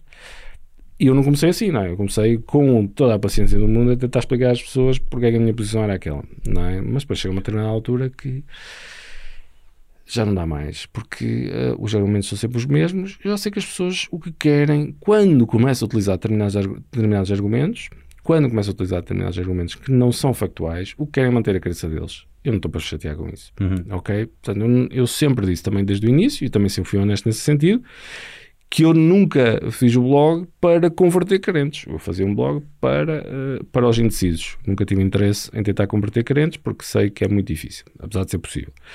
Sempre foi para os indecisos. Opa, e nos indecisos, quando eles quiserem saber informação factual, é lá que têm que ir. E se quiserem discutir informação objetiva, eu uh, estou perfeitamente disponível. Se quiserem entrar pela área da argumentação memética do, na minha opinião, na minha experiência, e porque é que tu estás a escrever sobre isto e tu não sabes nada disto porque és médico, isto é um tema sobre agricultura e blá blá, pá, não tenho interesse. E habitualmente agora já nem me chateio muito com isso e bloqueio a pessoa e sigo a minha vida, porque eu não ganho nada com aquilo. Portanto, faz aquilo quase. Uh, de forma benemérita, eh, ao contrário de, da malta das medicinas alternativas, dos médicos gurus que se enchem dinheiro com, a, com, a, com aquilo que promovem em termos de marketing. Eu não ganho nada com aquilo. Portanto, não tenho qualquer necessidade em ser simpático. Uhum. A verdade é essa. Eles têm, eu e, não tenho. E há que, e há, que, há, que ter a noção também, pronto, esse é um, uma, um dos argumentos, é que é tudo comprado, é tudo comprado e que os estudos são comprados e não sei o quê, o que pode já ter acontecido eventualmente, não é? Mas a verdade é que... Uh, Obviamente que que sim. Uh, esse argumento seria válido para os dois lados também, não é? Exatamente. Porque, uh, toda a gente tem interesses, não é? Nomeadamente financeiros, acaba por ser o financeiro acaba por ser sempre o, número um. Obviamente. Uh, quando um, da hierarquia. Quando tu vais a ver os artigos que, que, validam a homeopatia, a maioria dos artigos são feitos por homeopatas. Hum, é? hum. Obviamente que eles têm interesses, conflitos de interesses relacionados com aquilo, mas, por incrível que pareça, parece só a indústria farmacêutica que tem interesses em vender medicamentos. Parece que essa gente trabalha de borla e não trabalha, cobram e muitas vezes cobram muito mais que os médicos, que é um, um completo anacronismo em termos de consultas e em termos de suplementos que vendem. Os uhum. suplementos que vendem às vezes são caríssimos em, comparação, em comparação com, com, a, com, a, com uma estatina custa um euro para 30 dias ou 60 dias. Cujo benefício Portanto, pode ser muito, muito marginal, não é? Às vezes, pronto, então isso, isso aí então já, já, é, já é... Obviamente que o benefício da, da maioria dos suplementos que eles, que eles oferecem é marginal, anulo e às vezes até uh, prejudicial para a saúde. Agora, já que estamos na área da, das terapias alternativas, eu queria aproveitar e uh, dar continuidade hum. à habitual uh, sucessão de argumentos que costumam ocorrer. O que é que costuma ocorrer quando falamos de medicinas alternativas? A primeira coisa é o gajo dizer que aquilo funciona. E depois eu demonstro que aquilo não funciona para lá do placebo. E depois vem a segunda fase, que é: ah, mas o placebo é importante. Porque o placebo tem efeito e a pessoa sente melhor. Então vamos à segunda fase. Porquê é que uh, eu acho que não sabem utilizar placebos na prática clínica? Primeiro, em termos médicos, é uma quebra ética não é? estar a dar placebos ao doente, estar a enganá-lo e uh, a dizer que aquilo é um medicamento e não é, o que funciona e que não funciona, ou então tenho que dizer que aquilo é um comprimido de açúcar e o efeito fica diminuído. Agora, o que é que é um placebo, no fundo? Um placebo são um conjunto de vários efeitos, muitos dos quais nem sequer são replicáveis no mundo uh, em que vivemos. Uhum, uhum. São efeitos que apenas são visíveis nos estudos experimentais. Portanto, quando chegamos a efeito placebo no mundo real, eles já diminuem um bom bocado. E depois, quando dizem, opá, 30% das pessoas melhoram com o efeito placebo, tudo bem, 30% melhor, mas qual é a amplitude da melhoria? Habitualmente a amplitude é pequenina. E qual é a duração da, da, dessa, dessa suposta melhoria? Habitualmente a duração da suposta melhoria é curtinha. E depois há outra, outra questão, para além disso.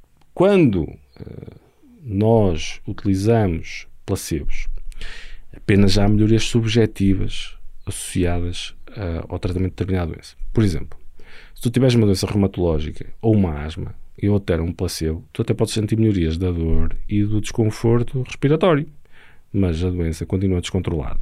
E se nós usamos placebos ou permitimos a utilização de placebos por terapeutas alternativos, pode atrasar a procura de tratamentos válidos. Ok? Este é outro problema. E depois, outro problema é que os terapeutas alternativos não são única e exclusivamente o, uh, vendedores de placebos. O grande problema para mim nas terapias alternativas é o facto de eles serem produtores de desinformação relativamente à medicina convencional e levam a que as pessoas recusem ativamente tratamentos que lhes salvam a vida em detrimento de placebos. Este é o grande, grande problema das terapias alternativas para mim. Uhum. Por se tu seguires os grandes gurus de, das, das, terapias alternativas em Portugal, quase todos têm uma mensagem uh, um bocadinho dúbia uh, relativamente à medicina convencional. Apesar do Pedro Choi ter sido bastante coerente uh, neste programa de Rui Unas. Ele, ele, ele sim, disse isso. Ele disse que, que ele até é o primeiro a encaminhar para a é, medicina convencional é. e que quase obrigou uma vez uma criança certo. com o seu pai. Mas depois, quando vamos esse... à prática, não é isso que vemos. Esse é o problema. E como é, o que é que eu digo quando vamos à prática? Quando de facto fazemos estudos objetivos para ver o que é que acham as pessoas é. que são seguidas por naturopatas sobre as vacinas. É, geralmente tem, tem, um bias, rejeição, tem um bias grande. Uma rejeição contra... vacinal uhum. brutal. Uhum. Não é? Ser seguido por terapia, terapeutas alternativos é quase sinónimo de haver uma maior rejeição relativamente ao, ao, ao plano de vacinação. O que é que nós vemos quando uma pessoa tem cancro e é seguida por terapeutas alternativos? A probabilidade de recusar tratamentos que salvam a vida é bastante grande, seja quimioterapia, radioterapia, hormonoterapia. Este é o grande problema para mim. Não é só a questão dos placebos só ajudarem à melhoria subjetiva dos doentes, o efeito de melhoria ter uma amplitude pequena e a duração da ação dessa melhoria ser relativamente curta, como depois as pessoas que tendem a vender esses placebos levam a que as, as- que as pessoas recusem ativamente tratamentos que lhes são úteis ou atrasem o início do tratamento. Ou seja, não há nada neste encadeamento que leve a que eu apoie a utilização de placebo na prática clínica. Para além de que o médico, através da- das tais soft skills da relação interpessoal, consegue despertar o efeito placebo sem o objeto placebo. Ou seja, se eu for muito bom médico na relação interpessoal, se o doente acreditar em mim, acreditar no tratamento que eu lhe vou prescrever, eu prescrevo um tratamento ativo que, para além de ter o princípio ativo que vai, de facto, ter, eh, atribuir melhorias em termos de controle da doença, melhorias objetivas, também, como o doente acredita em mim e acredita no tratamento que eu prescrevi, tem esse, essa melhoria subjetiva associada. Portanto, o que nós temos que formar é bons médicos, não é implementar efeitos placebos que não servem para nada, ou objetos placebo. Esta é a grande questão. E, isto- e houve agora uma. Foi o que foi? Foi a inclusão, ou pretende-se a inclusão de algumas terapias alternativas no, no, no nosso, nos nossos hospitais? Foi Uma coisa assim do género? Opa, o que aconteceu foi que houve uma, uma, uma reformulação da Lei de Bases de Saúde que abriu a porta, através da introdução das terapias não convencionais, à eventual introdução no futuro deste tipo de terapias no, no Sistema Nacional de Saúde. Agora, tu imagina um Sistema Nacional de Saúde que está de pantanas, já com as calças na mão e com a casa a arder, e hum, agora tu ainda vais gastar dinheiro nessas tretas. Isto é, se isto acontecesse, eu eh, honestamente acho que mudar o país era para outro sítio qualquer, porque não me recusava a pagar impostos, impostos cá para alimentar este tipo de coisas. Ora, depois isto É alimenta surreal. também aqui outra coisa que é, ah, é obviamente que, e às vezes de forma perceptível, ainda que ah, tenhamos que ver o grande salto que a medicina deu nos últimos 100 anos, é, in- é incrível, não é?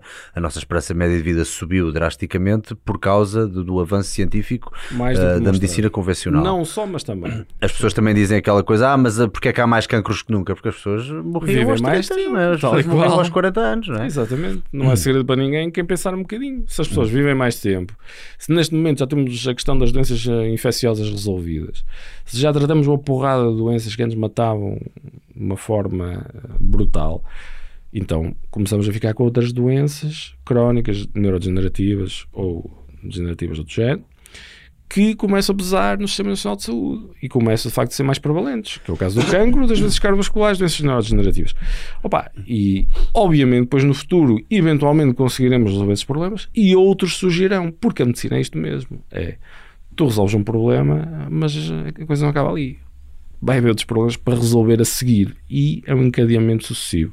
Portanto, Não, e o escrutínio com que é, eh, e o escrutínio que existe para cada medicamento ser posto no, no mercado, que eu acho muito bem que haja o máximo dos escrutínios, deve ser aplicado também então às terapias alternativas, uma vez que também. E essa é a grande incongruência que existe e a, e a hipocrisia disto tudo. Que eles ah, ah, advogam que as terapias deles são eficazes, mas depois recusam a que sejam estudadas como são os medicamentos para a medicina convencional.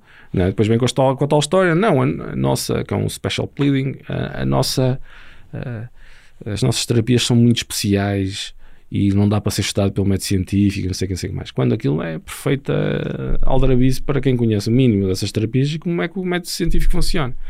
Não, não se aplica.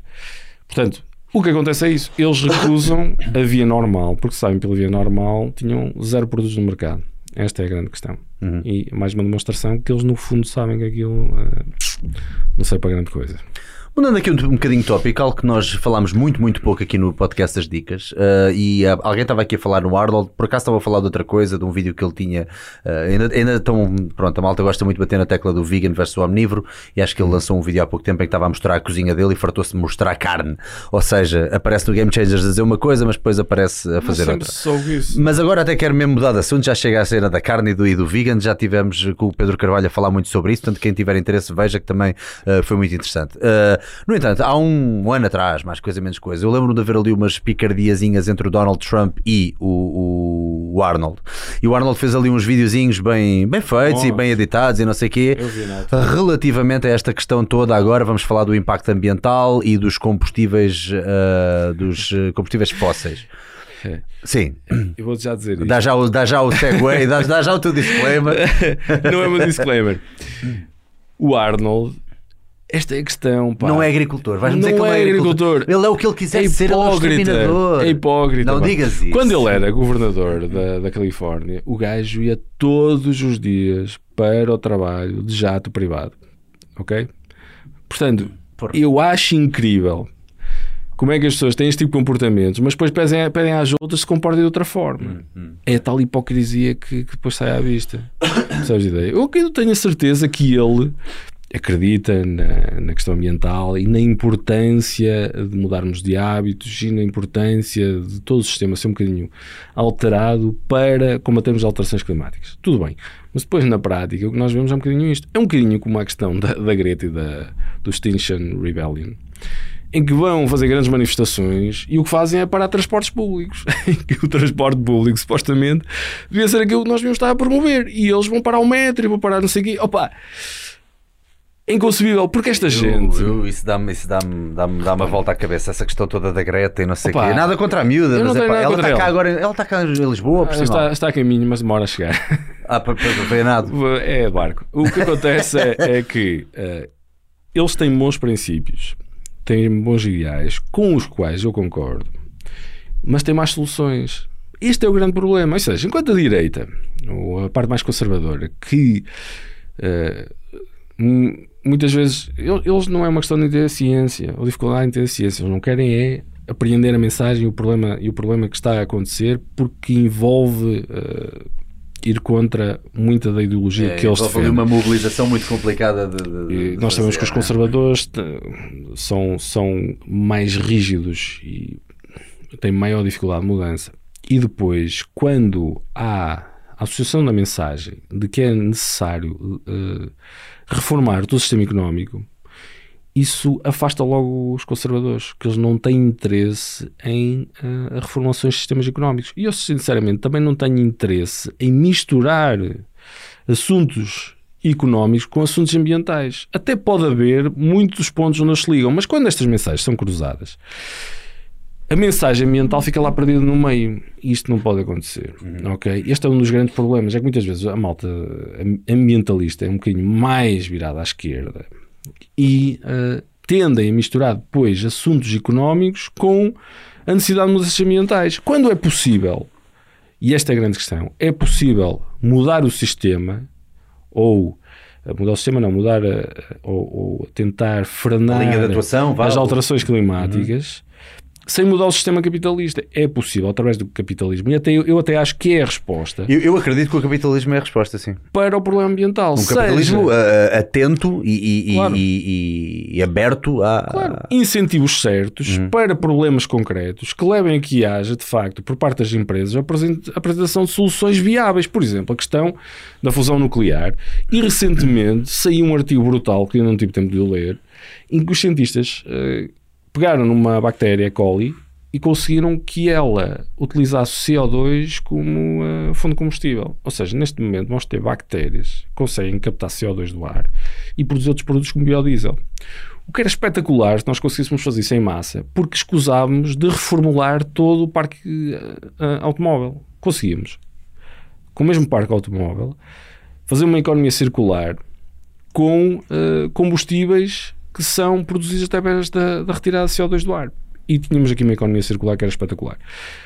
Obviamente não é a única solução que é preciso implementar, mas é através da tecnologia, transgénicos, através da, da energia nuclear, seja fusão, seja fissão, através de- destas, destas soluções biotecnológicas, que nós vamos conseguir eh, resolver este problema. Não é através da ideologia e dos mártires e do endeusamento e do messianismo que se vende com as gretas ou, outra, ou os Arnolds ou quem quer que seja.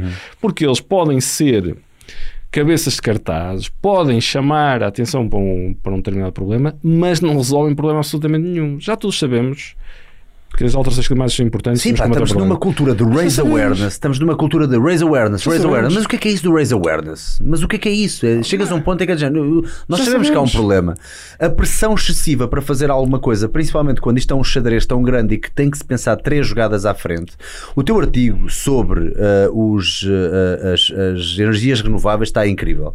Eu estive a ler aquilo há bocado, eu percebo zero deste assunto. Eu fiquei a perceber qual é que é o dilema. Eu gostava que tu me explicasses, mesmo como se estivesses a, mesmo como se estivesse a resumir o artigo, que é para as pessoas que estão em casa também da... ouvirem. Porque eu já escrevi De, do- da biomassa, uh, biocombustível versus uh, uh, uh, combustíveis fósseis. Vou-te só pedir para fazer aqui uma pequenina pausa, só para dizer também de outra promoção que estamos a ter neste preciso momento. Uh, contudo, gostava depois que, que dessemos assim esta miré às pessoas, que é para também uh, aprenderem um bocadinho aqui esta, esta, esta visão que eu acho que é, que é, que é muito boa. Malta, só para dizer também que há bocado falámos do cupão da Prozis, nós aqui nas dicas também entramos um bocadinho neste espírito, vá, aproveitando a Black Friday, mas andando para a frente, porque a Black Friday pronto, também acaba por ser tão, tão, desenfreado que até acaba por ser um bocadinho annoying às vezes, não é? Mas nós temos aqui uma promoção que estamos a fazer agora também nas t-shirts uh, e nas suetes. Uh, portanto, o Pai Natal Salgueiro tem uma dica especial para ti, está brutal. T-shirt mais sweater, uh, 40 euros. Portanto, normalmente as t-shirts são 15 euros e as suetes são 30. Assim há um pequeno desconto para a malta que queira fazer esta, essa fantástica oferta uh, de Pai Natal uh, para, para, para a malta. Uh, e já sabem que há tamanhos de senhora, há tamanhos de, para toda a gente, há vários tipos de, de t-shirts.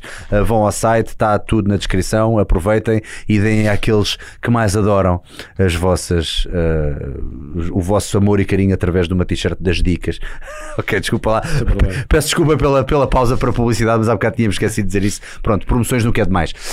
Um, Explica-me lá mais ou menos o conteúdo desse, desse corpo. Portanto, temos Opa. o, o que é que é a biomassa? O que eu quis demonstrar com esse artigo da bio- da biomassa é que, de facto, existe uma hipocrisia por parte dos governos no, no sentido de, de combater a- as alterações climáticas. Ou seja, eh, nós o que temos eh, neste momento é toda a gente preocupada com isso e depois a fechar centrais nucleares e a abrir centrais a carvão e a gás natural, quando as centrais nucleares produzem zero CO2.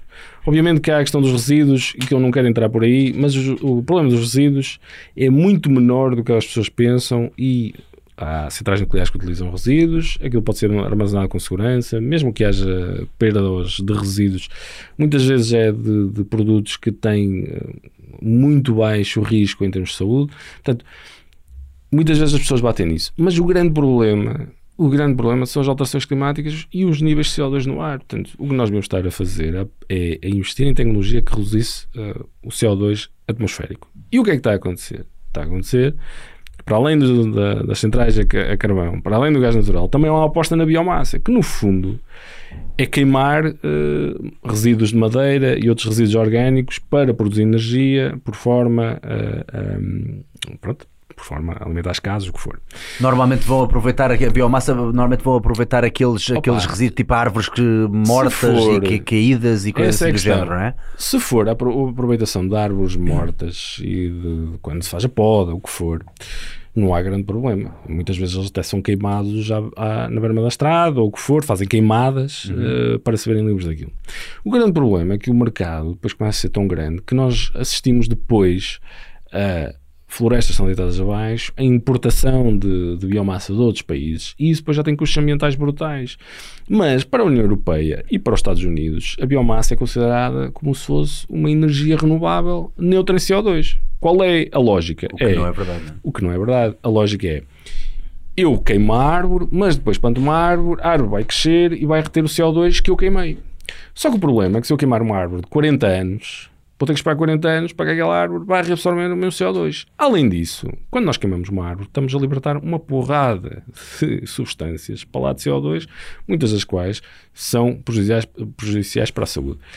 Ou seja, há de facto uma hipocrisia em que eh, a União Europeia vem demonstrar que, em termos contabilísticos, reduziu eh, a produção de CO2, ou não- eu nem sei muito bem se reduziu ou se aumentou marginalmente, mas em termos reais, isso não é verdade, porque eles contabilizam a biomassa como sendo zero a produção de CO2 e produz muito CO2. Só daqui a 40 anos já conseguimos recuperar esse CO2 e não conseguiremos recuperar todo.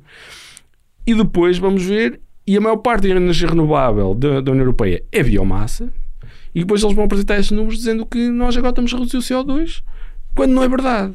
E andam depois a fechar centrais nucleares, porque aquilo é que é perigoso. Isto é completamente surreal. Ou seja, quem está Isto é uma areia nos Não. olhos do caraças, não é? Parece que estão a fazer alguma coisa de útil, mas depois, espera aí, espera aí, espera aí, not so fast, porque de facto os relatórios não é bem essa- essas, essas Essa é eh, certezas Ou que seja, apontam. Eles depois mostram que contabilisticamente estão a melhorar e não estão. Esta é a questão. E depois nós vamos a ver e.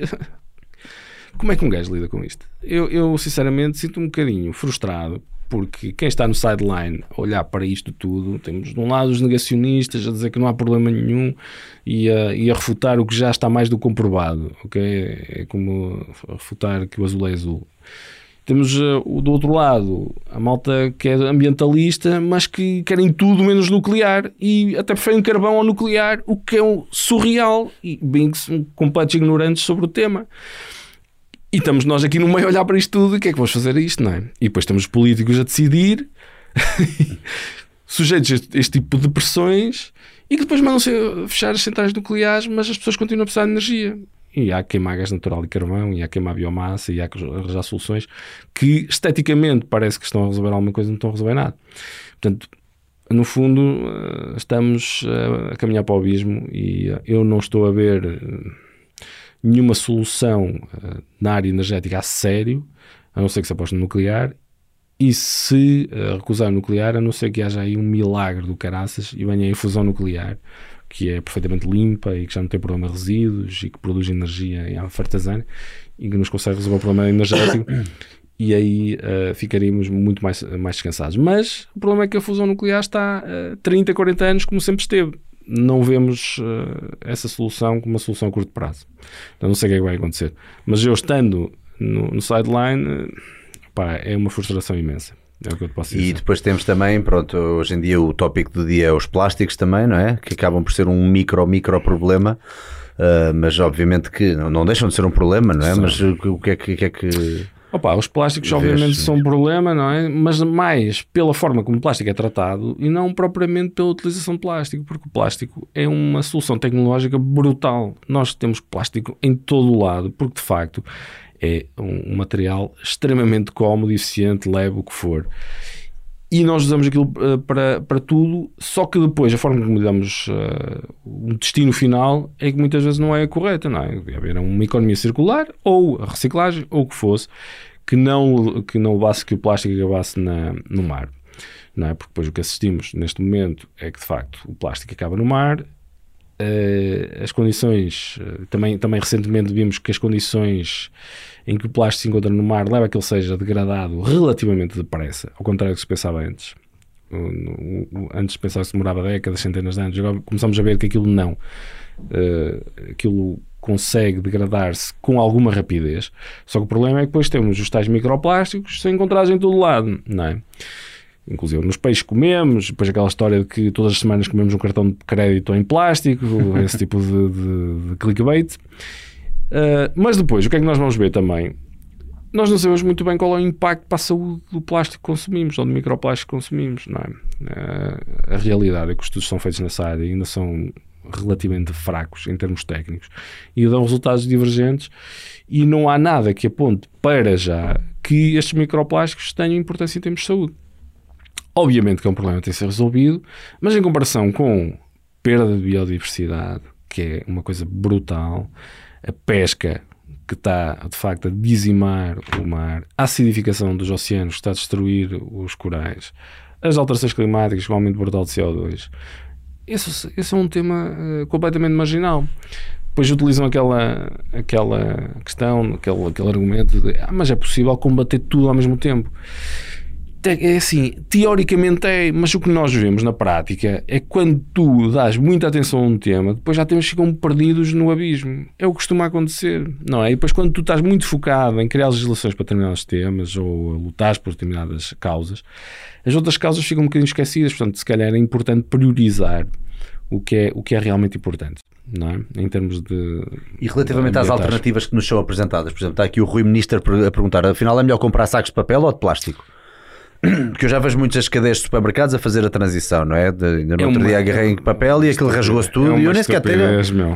É estúpido. É estúpido, ok? Tínhamos que usar o saco plástico muito mais vezes do que um saco de papel para compensar em termos ambientais. Ok? Porque um saco de plástico também tem custos ambientais. É preciso plantar uma árvore, é preciso fertilizantes, é preciso pesticidas, é preciso alguém cortar a árvore, é preciso energia para produzir o, o, o saco, a pasta de papel, uh, etc. Refere ao saco de papel, acho que disseste O saco plástico, papel, pronto, só para ficar papel. bem, bem, Desculpa, bem, saco de papel. bem explícito. Isso tem custos ambientais. E depois, quando vamos ver todo o ciclo de produção do produto, vemos que afinal o saco de plástico é o mais eficiente. E depois, quando temos cadeias como o Lidl, em que entram neste greenwashing, que no fundo é o que é, é, é utilizar esta, esta, esta ansiedade das pessoas, esta necessidade das pessoas fazerem alguma coisa e dar uma imagem de empresa que está a ajudar o ambiente, quando na realidade estão a prejudicar o ambiente, temos esta cena dos sacos plásticos completamente inúteis que depois nem sequer têm uma segunda vida. Por exemplo, o meu saco de plástico. Habitualmente o que eu faço é utilizá-lo para reciclar outras coisas, para reciclar papel, o que for o que for. E às vezes até o levo, eh, como sou de grande gramagem, levo para eh, nova utilização. E o saco de papel é muito mais difícil fazer isso com ele. Portanto, é extremamente estúpido o que está a acontecer neste momento, porque as empresas estão a aproveitar isto, eh, não para ajudar o ambiente, se calhar Mas para ficarem bem na fotografia. para ficarem bem na fotografia e depois fazem coisas que são contraproducentes. Mas as pessoas ficam todas contentes e acham que estão a ajudar o ambiente. E não estão. Esse é o grande problema. Há tanta coisa que, se anda a fazer, que anda a ser feita com, com- com- base em ficar bem na fotografia, porque lá está, isto é o jogo do marketing e as pessoas querem ficar sempre, não querem ficar atrás da tendência. Ahm, como é que tu vês também estas questões agora do. do- do, ah, e tem, tem, tem vindo a ser mais controverso, principalmente no desporto, esta- a questão do. do- não, sei se, não sei se já fizeste algum artigo sobre isto, de haver diferenças de facto biológicas entre o homem e a mulher. Portanto, estamos aqui a fazer um salto do tópico que não, não, é, não é brinquedo nenhum. Como é que passamos dos plásticos para aqui? no pun intended. Nós vamos fazer eh, é, uma. É assim um, um rendezvous de, de- exato. Ah, há, há- há, de facto aí também uma, uma grande controvérsia, principalmente em desportos, quando são desportos de combate, então ainda, ainda mais, não é? Ah, a- anda aí muita vá, descredibilização da biologia como sempre se aprendeu e que os homens há de facto muitas diferenças entre os homens e as mulheres a nível cerebral e a nível fisiológico É assim, eu nunca. Nunca fiz nenhum artigo sobre a área do desporto, não é? Ah, esquece a questão do desporto estou mesmo a falar agora de, Nem de- sequer me dediquei a isso, acho que é um tema extremamente controverso. Por exemplo, há um canal Rationality Rules, eh, não sei se conheces, não vale a pena. Ele, ele é também da comunidade cética. Ele fez um artigo nessa área, foi extremamente criticado. Depois fez mais. Artigo não, vídeo. Depois fez mais três ou quatro vídeos e tinha mudado de opinião relativamente àquela situação, dizendo que afinal estava errado, mas com uma grande pressão eh, da comunidade cética e de, eh, do politicamente correto. E honestamente não tenho opinião formada nessa área. Acho que se calhar em determinados esportes é possível e noutros esportes será uma impossibilidade, eh, é minha opinião. Agora, relativamente à questão de, de diferenças de, de- de sexo, opa, ehm, de facto há uma corrente que está ligada ao feminismo que que eh, associa eh, eh, o género como sendo uma construção sociológica, assim é que é, não é? não, isso aí Construção social. E é, Social. uma construção social, o género é uma construção social, não é? O sexo é que não. Mas eh, o problema é que as pessoas começaram a olhar, começaram a tentar eh, lutar pela igualdade de direitos das mulheres relativamente aos homens, que está ótimo. Uhum. Só que depois começaram a confundir com, as com outras igualdades. Acharam que para se nós assumíssemos que o homem era diferente da mulher em determinadas circunstâncias, então estaríamos a assumir que o homem e a mulher têm que ter diferentes. Puxa só o microfone mais para ti, peço desculpa. Tem que ter diferentes papéis na sociedade e que não é possível a mulher ter eh, fazer as mesmas coisas que os homens. Pronto, eu estou a simplificar. Claro, claro, claro, claro. Ou seja, depois entramos na história do negacionismo da ciência. Quando nós temos uh, N estudos que demonstram de facto há diferenças biológicas brutais entre homem e mulher, e mesmo a nível cerebral, apesar da variabilidade uh, não ser nada transcendente, mas existe, as diferenças existem. E depois, quando vemos cientistas de renome a negar isso por uma questão ideológica, aí já temos um problema, não é? Porque ser diferente não é ser melhor nem ser pior. Aliás, em termos intelectuais, o, o que nós temos visto, por exemplo, estou a ler o livro do o Behavior do Sapolsky. Hum. O que é que acontece? Uh, supostamente as mulheres eram pior, piores a matemática que os homens. E depois, conforme as mulheres começaram a ter mais igualdade, viu-se que as mulheres eram uh, tão boas a matemática que os homens. Mas as diferenças linguísticas, as mulheres sempre foram melhores que os homens e o diferencial entre a capacidade linguística das mulheres e dos homens só aumentou à medida que, que, que a igualdade uh, foi sendo estabelecida. Ok? Ou seja, há diferenças e muitas vezes beneficia as mulheres. Não tenho problema nenhum em assumir isso, porque o que interessa é uh, os factos e sermos objetivos. Se há essas diferenças, se assumirmos essas diferenças, muitas vezes podemos trabalhar para tentar combater essas diferenças. Agora, se negamos os problemas, então muitas vezes não arranjamos soluções para os problemas. Se negamos que os homens e as mulheres são diferentes, muitas vezes tem implicações em termos de tratamentos que nós temos para oferecer ao homem e à mulher, ok? Em termos de saúde, isso acontece. E depois as soluções perdem-se no caminho porque temos que aceitar esta falsa igualdade. Este é o problema aqui. Ser diferente não é ser melhor nem ser pior, é ser diferente. E temos que olhar para isto de forma objetiva e depois oferecer soluções diferenciadas de acordo com estas diferenças que encontramos, dependendo do problema. Ok? Esta é a questão. Uhum. Portanto, há de facto um, um, problema ideológico na área das ciências sociais em que algumas cientistas de renome escrevem livros que são depois bíblias autênticas para negar estas diferenças, principalmente a nível cerebral. É um problema que existe, mas eh, pronto, eh, existe porque continuamos a pôr ideologia à frente dos factos. O que é que vamos fazer? Tu, um dia destes, eu também lembro-me de, de, um artigo teu, e falando agora de ciências comportamentais, se é que lhes podemos chamar assim, uh, e em que tu, uh, parece-me parece que até foi um, não sei, se, não sei se era um artigo teu ou se foi um artigo que tu republicaste, agora sou sincero, Sim. que era 10 coisas. Republiquei, republiquei. Ah, exatamente, foi republicado, era 10. Uh, Os 10 mitos na área mitos da na, psicologia. Na área da psicologia. E achei, houve um lá muito interessante que eu sempre aprendi, nomeadamente houve, houve algum alguns livros que continham alguma informação de programação neurolinguística, em que diziam, por exemplo, uma coisa que eu achei interessante até, que é, existem três tipos de pessoas, as pessoas visuais, uh, Auditiva, auditivas e sinestésicas, que significa sim. que o seu estímulo é diferente, uh, ou melhor, é, estimulam-se de maneira diferente. Ou seja, eu ainda aprendi isso também. Eu também tive, eu tive aulas com, com isto, psicólogos é, me ensinaram isso. Isto também. foi debunked, é? Isto, é, isto, é, isto é algo que não, que não, não, não o que é tem veracidade. De... O que é debunked não é isso. O que é hum. é debunked é que nós precisamos de estilos de ensino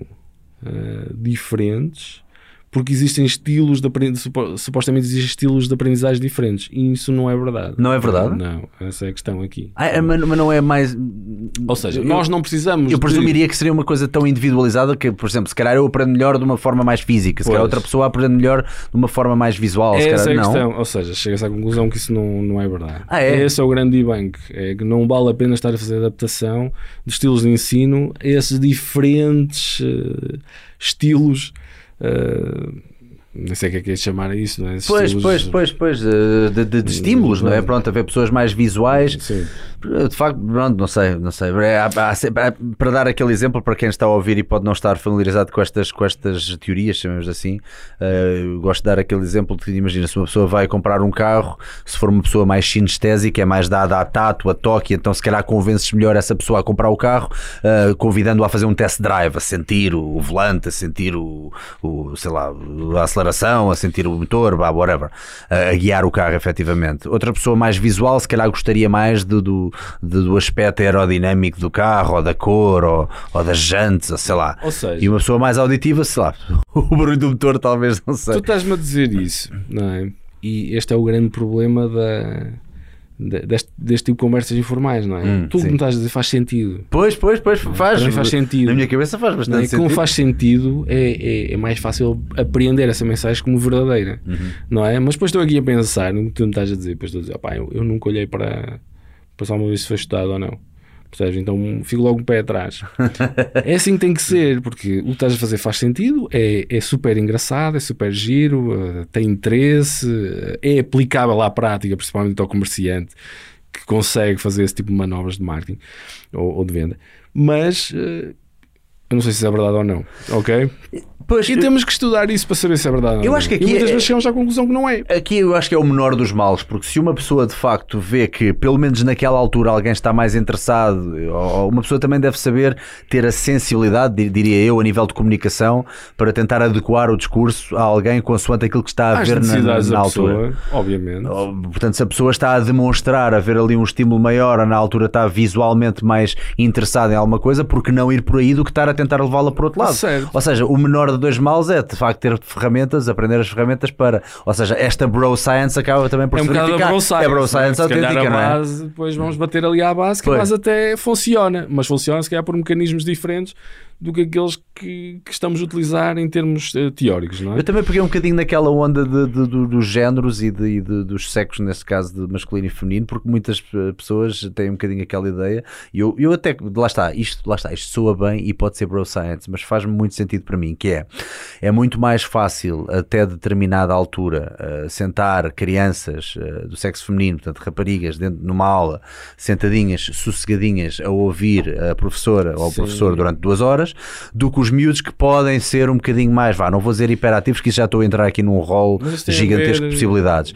Mas se calhar os rapazes são um bocadinho mais ativos, ou têm, sei lá, têm um mais. amadurecimento eh, cognitivo. É, mais uma vez, Tem mais bicho carpinteiro, é esse o termo técnico, não é? O Sapolsky, eu conceito a ler o livro, já te disse isso há bocado, do Behave, Behave. explica um bocadinho isso ler, com, com o Theory of Mind, que mostra que de facto as, as mulheres tendem a amadurecer cognitivamente um bocadinho mais cedo Mais que os cedo, homens. é? Exato. E que se calhar também jus- justifica um bocadinho essas diferenças em termos comportamentais na sala de aula. Entre outras coisas, haverá outras, outras diferenças. É, eu eh, que as minhas relacionadas com coleguinhas com 12 anos estavam a sofrer de amor e eu estava tipo, eu só quero ver o Bruce Lee e a saltar e a dar, Exato. e a dar biqueiros em quatro gajos ao mesmo tempo.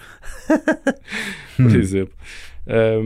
Mas uh, pronto, essas diferenças existem e, e, de facto esse livro do Behave é brutal, é um livro um bocadinho uh, denso uh, para quem não é da área, mas pá, demonstra exatamente isso, ou seja, na adolescência, por exemplo, é onde nós vemos que as crianças morrem mais por acidentes, morrem mais de, de suicídios, morrem mais relacionados com violência, o que for, porque eles são mais, pro- procuram mais a novidade, emocionalmente eh, não têm empatia.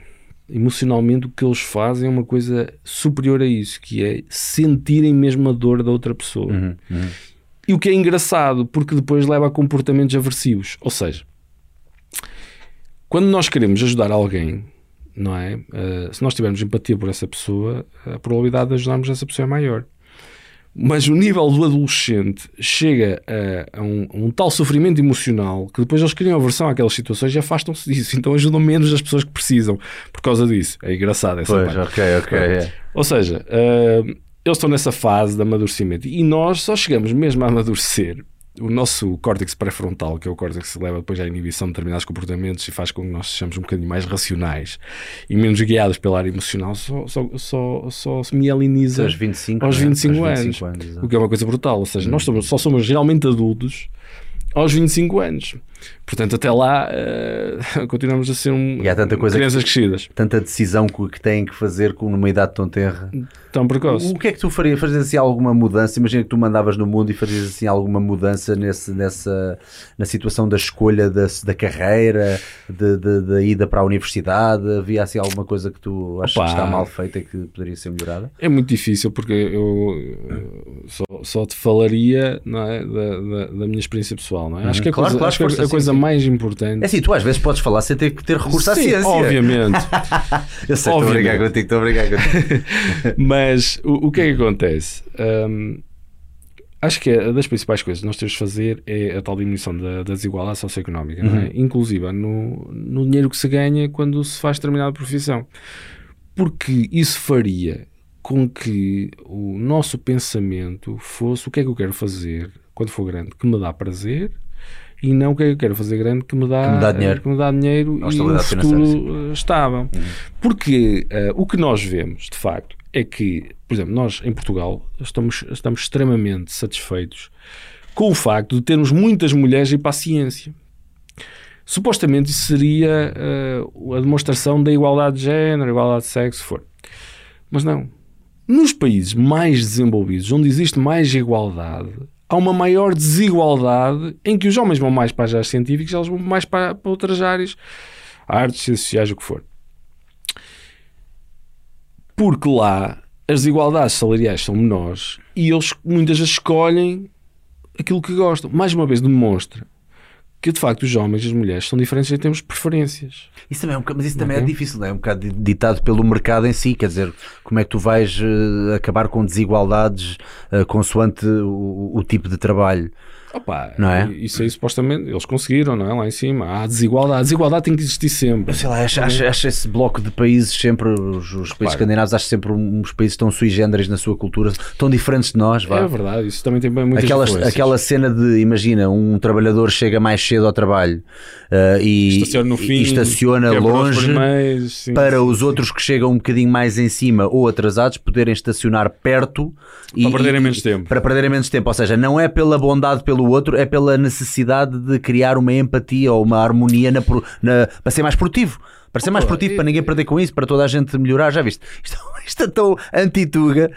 Não é, não, não acho que seja anti-Tuga, simplesmente foi alguma coisa que foi convencionada e que as pessoas neste momento seguem. Eh, nós, esta história do, do Tuga ser assim lançado, nós temos pois, uma coisa okay, boa. Isto, isto também é... é. E quando vamos para fora, supostamente somos extremamente valorizados em termos profissionais, porque nós faremos, fazemos alguma coisa bem.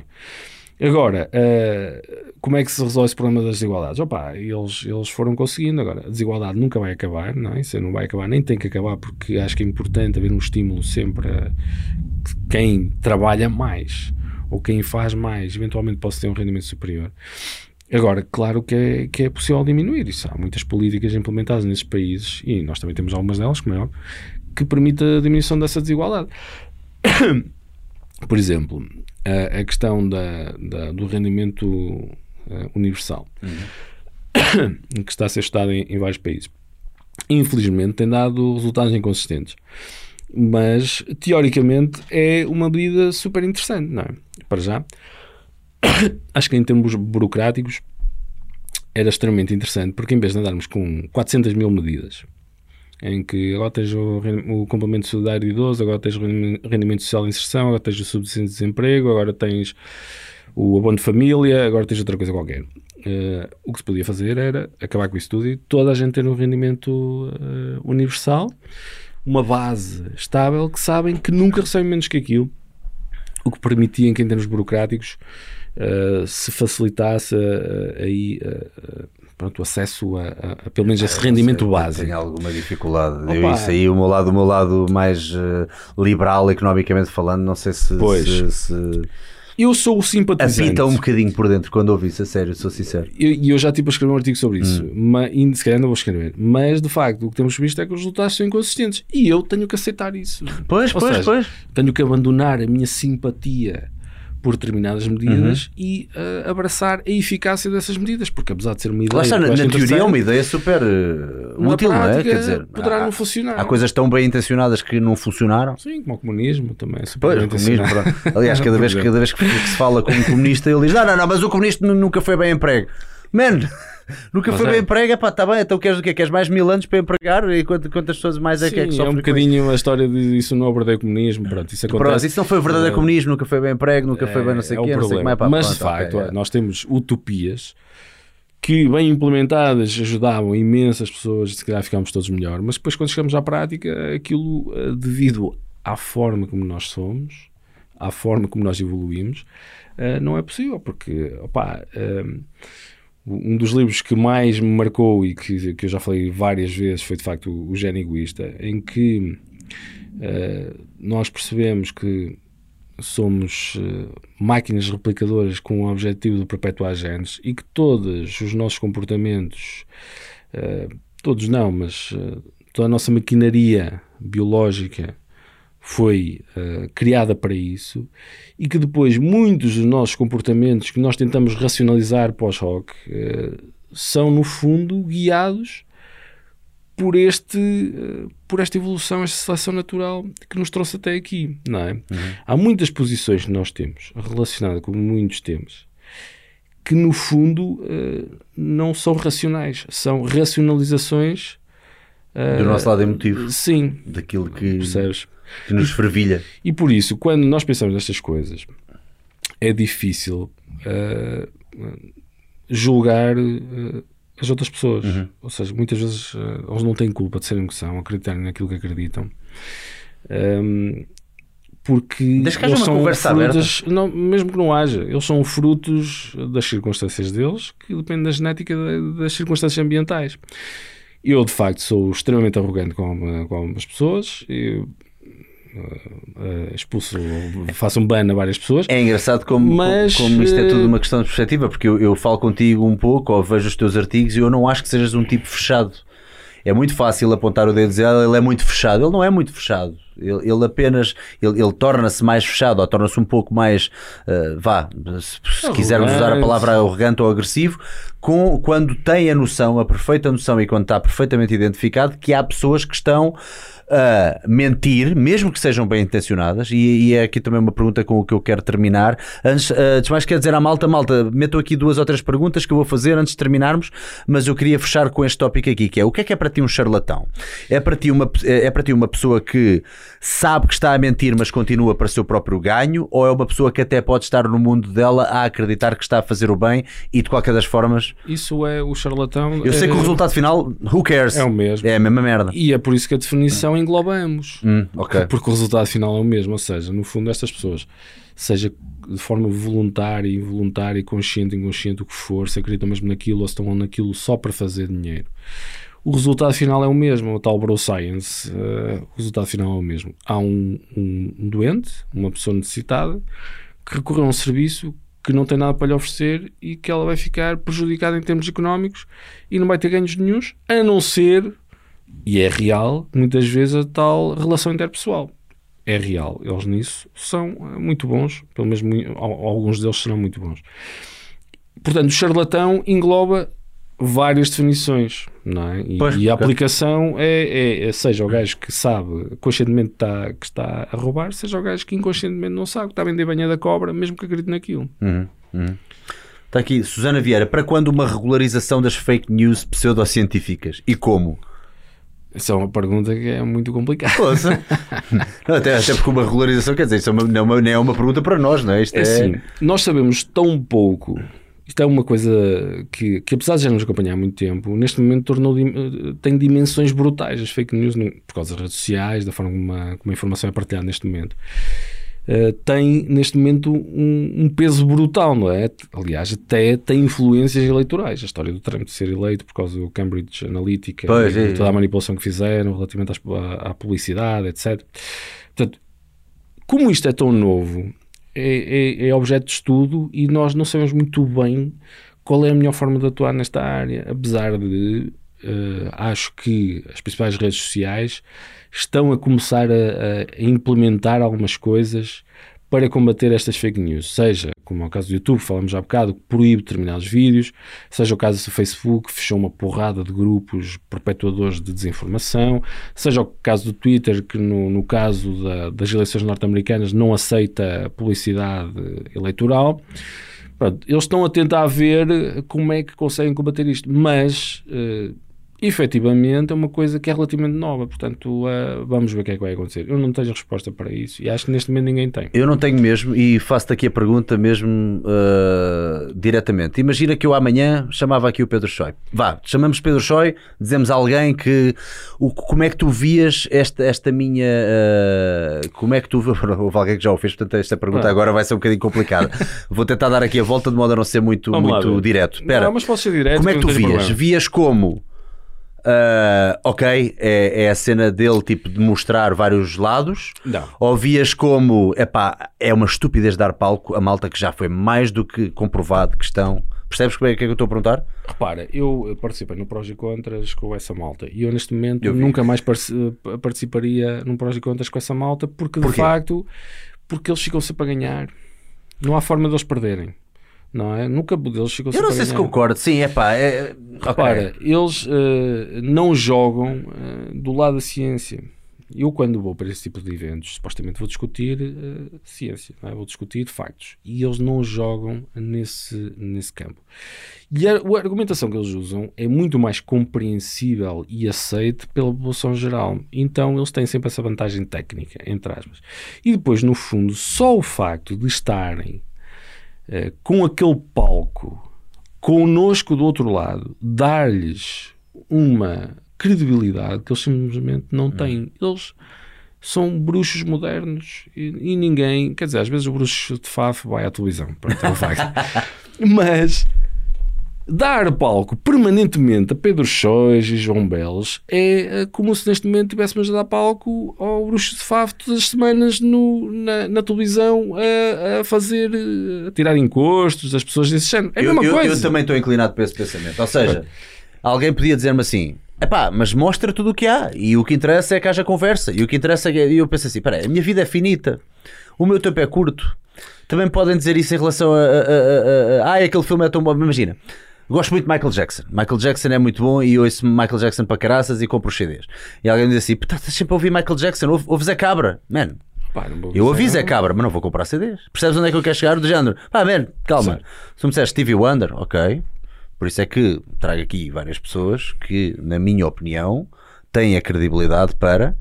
Ah, no entanto, atenção, eu agora nem estou a falar da pessoa que estávamos a falar em questão, não é por ser Pedro Choi, por não ser Pedro Choi, atenção, Sim, estou a é falar no completamente geral diferente. pessoas que, eh, na- tua opinião, não, não têm credibilidade para, para, para coisa. Ah, mas lá está, é, é diferente. também acredito que, que de facto dar um palco entre aspas ao Zé Cabra só vai perpetuar que as pessoas não estejam a, Sim, a mas- ouvir música. Isto não é música. Estás a, percebes é que Mas o Zé Cabra ficou conhecido apesar de fazer música Pois, ou seja, é uma coisa deu, bocado... deu-lhe a fama, teve a tal, fama, tal, a malta avacalha a ouvir, ai que avacalho, que coisa tão fixe. Ah, mas tipo, passado dois minutos já chega, já Por chega. exemplo, eh, essa questão da o Pedro Choi acha que eu tenho alguma coisa contra ele, estamos aqui a falar, "Epá, eu não quero saber o Pedro Choi para nada, Pois, não pessoalmente, quero saber o Pedro Choi para não, nada, não conheço o Pedro Choi, para mim é um gajo que simplesmente perpetua desinformação como outro qualquer. Agora, claro, se ele aparece mais, vou falar mais sobre ele. Hum, eh, relativamente à questão do Rui Unas, levá-lo lá, opa, não tenho. Neste caso específico do Rui Unas, quando ele diz eu vou dar visibilidade a determinadas opiniões, etc. etc. opa, hum, é um jogo bem feito, mas o problema é que ele não faz bem feito, porque ele eh, não apresenta qualquer contraditório. Simplesmente deixa as pessoas falar. Pronto, as pessoas vão lá e falam das cenas delas e fecha o tasco e vai embora. Como não há qualquer contraditório, eh, Isso é difícil que às vezes também está num plano um bocadinho, imagina, me- eu estou se calhar um bocadinho dentro- mais dentro de alguns tópicos, outros não, e eu próprio também. tipo, como é que eu apresentaria um contraditório minimamente credível se não é a minha área? Percebe? É sempre uma coisa um bocadinho. Sim. Aqui é, é mais um papel de comunicação e de fazer as perguntas do que propriamente estar a tentar Sim. espicaçar, a não ser que eu tenha aqui alguma algum, eh, credibilidade, alguma base que, que possa falar que sobre isso. permita fazer Dentro isso. do fitness sinto que até posso fazer um bocadinho, dentro de, de outros tópicos é do género. Pronto, é isso, é difícil dizes. fazer isso É facto difícil. e depois quando se entra nesse jogo de dar, dar palco a todo tipo de vozes, eh, às vezes corremos o risco de estar a transmitir eh, mensagens perigosas, não factuais e que no fundo não estão a ajudar ninguém, só estão a ajudar a perpetuar desinformação e mentiras. É o problema, é esse. Depois também há aqui opiniões, vi aqui alguns, agora estar à procura de. A malta tem falado de, esta pergunta das fake news acabou por pus- estimular aqui uma conversa interessante entre as pessoas e estava. Estava aqui alguém a dizer que também não lhe parece que. Epá, é que estava tão fixe a frase.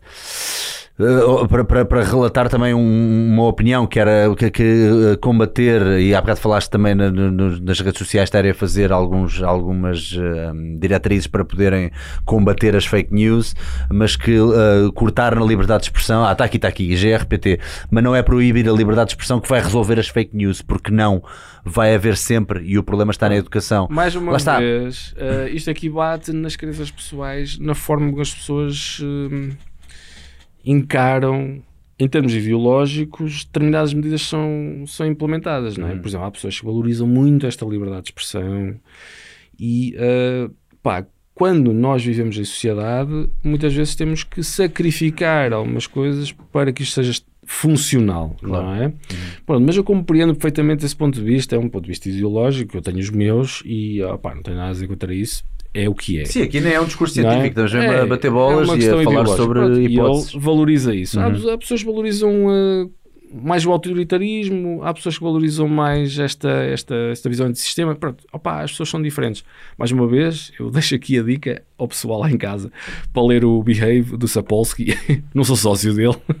Impecável, a Mas- malta está sempre a pedir, a malta está sempre a pedir referências de livros Mas- e de filmes, eu acho, acho que isso é impecável. Esse livro é, é- Está tá muito bom. A ciência que ele usa às vezes é um bocadinho, porque são áreas de ciências sociais, às vezes a interpretação dos estudos não, não é extremamente correta, há estudos não replicados, algumas coisas já apanhei lá que eu próprio já desmistifiquei, mas na globalidade dá para uma pessoa perceber porque é que as outras pessoas têm determinadas posições. Uh, e então, quando dizem estas coisas, eu agora às vezes enquadro na leitura que eu estou a fazer de, de, deste livro. É engraçadíssimo. Portanto, aconselho mesmo a leitura desse livro, se calhar depois vão olhar para estas discussões de outra forma. Mesmo. A GRPT, claro, são opiniões respeito à vossa.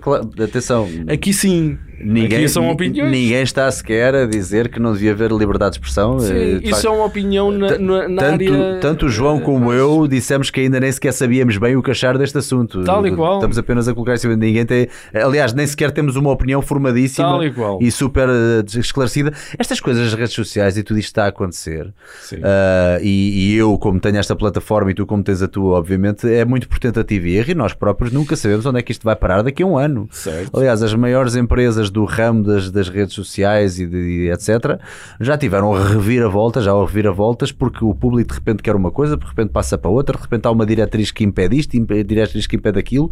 Eu também acho que às vezes tentar limitar pode não ser a melhor forma de fazer as coisas, mas se puderem impedir que haja alguma desinformação e que as pessoas eh, fiquem. Uh... Opa, eu não sei, só sei que nós temos várias convenções sociais neste momento implementadas, toda a gente segue, não é? Há vários... Pelo menos a nível de jornalismo lei... e de factos e de coisas que aconteceram ou não, por acaso eu acho eh, faz sentido, faz sentido a nível de jornalismo e do jornalismo, e atenção, sem desprimor para o jornalismo, porque jornalistas há muito bons, mas também há coisas para que mas é em todas as profissões, em todo lado. é inacreditável. É, pá, é uma coisa, meu. É, Recentemente é, tivemos uma, uma história com, com a Joacine e com o Mamadou Bar, não sei se seguiste.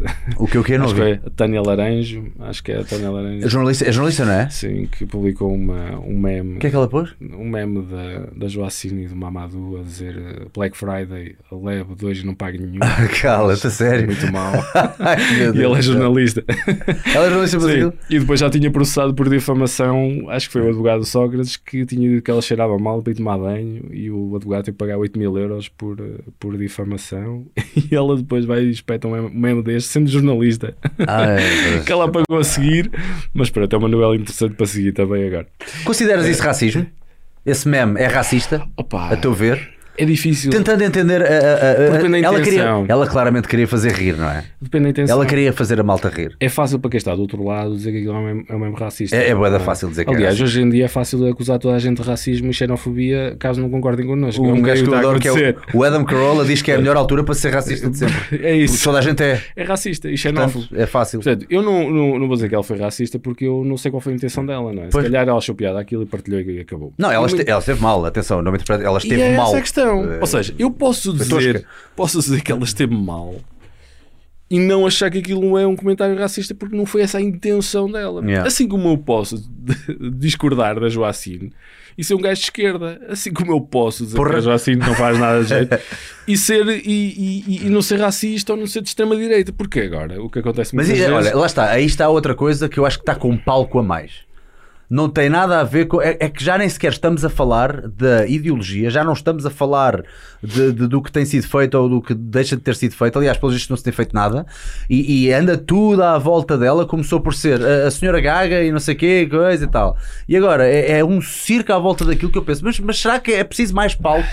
Opa, uh, pronto, só, ela, ela, também não só facilita. porque ela foi para a Assembleia da República é preciso mais palco. Mas ela também Man, não facilita porque uh, opa, é muitas novelas envolvidas. Pô, é tanta novela que é tipo é. Fónix, a série é preciso isto tudo. Agora, o que está a acontecer, e também é um bocadinho a minha luta, e por isso é que eu às vezes até sou um bocado. Uh, não ia dizer mal educado, mas sem grande sensibilidade relativamente àquilo que eu escrevo é porque neste momento temos um autoritarismo de esquerda, do politicamente correto, que quer limitar a forma como as pessoas dizem e se expressam uh, publicamente.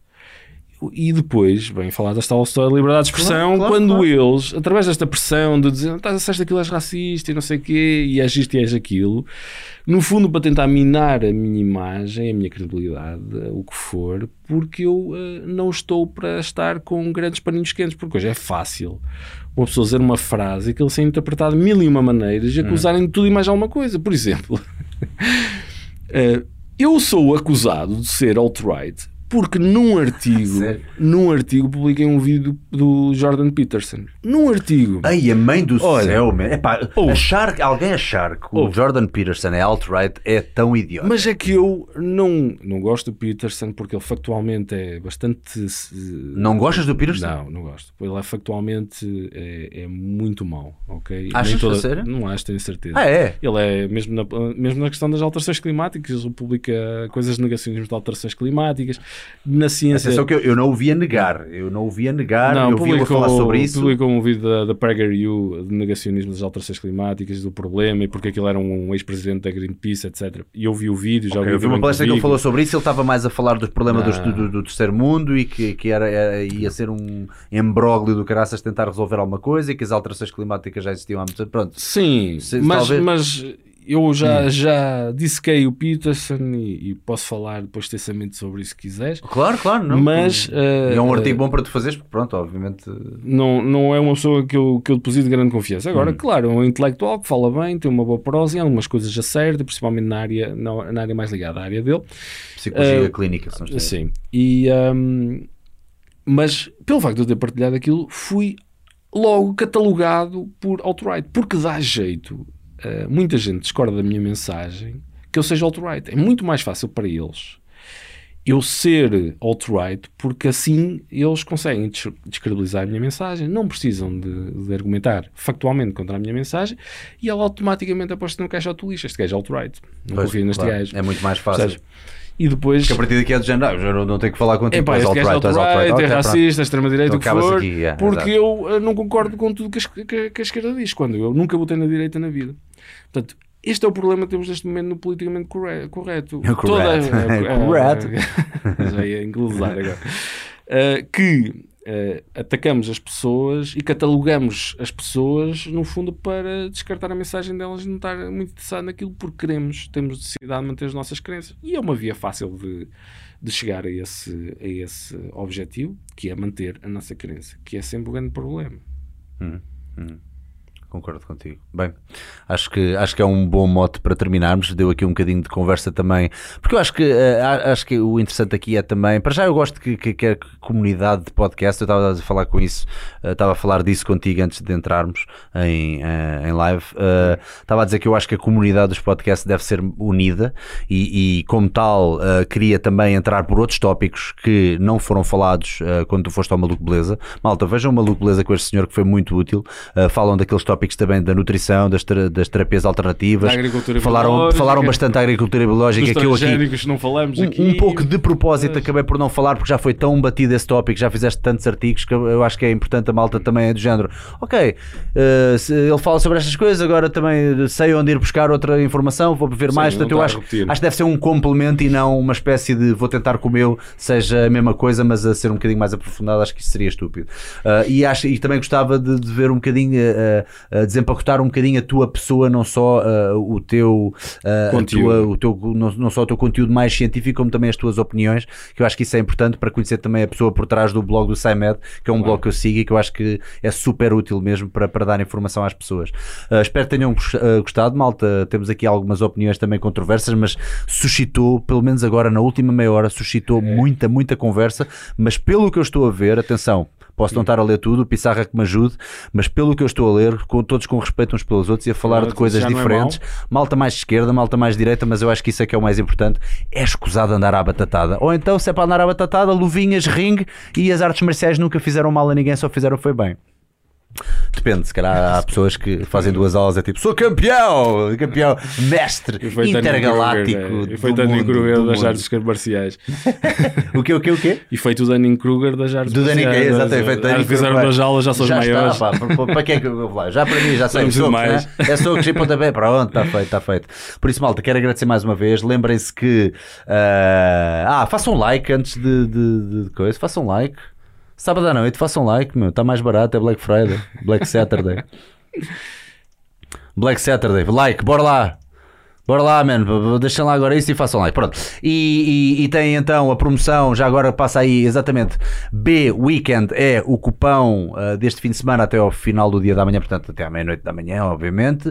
E se meterem Salgueiro como segundo cupão, têm também Prozis Points adicionados e uh, vão ver que cada produto está com uh, promoções variáveis. Eu vi proteínas com 50% de desconto e se ainda colocares o cupom Salgueiro, ainda tens mais uh, Prozis Points para a tua próxima encomenda, que pode já ter uh, a promoção de, do, do cupão do código Salgueiro. Epá, é só facilidades, portanto aproveita. Olha, esta onda do Black Friday acho que, é, acho que pronto, acaba por ser bastante útil. Uh, e também temos então as sweats uh, e as t-shirts do, do, nosso site que está na descrição. Portanto, tens loja.tigassalgueiro.pt. Se fores lá, uma t-shirt mais uma sweater, excelentes prendas de Natal a 40 euros, mais os portos de avião, mas pronto, isso também é. Pronto, temos que ajudar os Correios, não é? Coitadinhos. Sim, coitadinhos. Sim, coitadinhos dos Correios, pá. Coitadinhos, pá. Uh, queres lançar aqui algum apelo à malta? Sejam mais científicos, sejam, uma, sejam felizes. O que, é, que, é que dirias?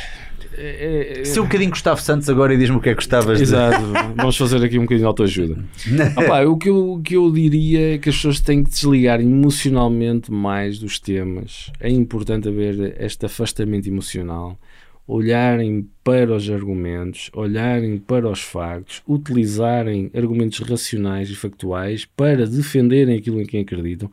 E se por acaso chegarem à conclusão que estão errados, terem humildade de mudar de opinião, opá, isto uh, facilita a vida a toda a gente. Hum. Esta é a minha opinião. E acho que as pessoas até saem melhor na fotografia também quando dizem: Olha, eu pensava assim, agora faço assado. Opa, eu já mudei de opinião em muita coisa. Já, é. muita coisa. Aliás, um, fica aí também já um tema para que, se quiserem ler.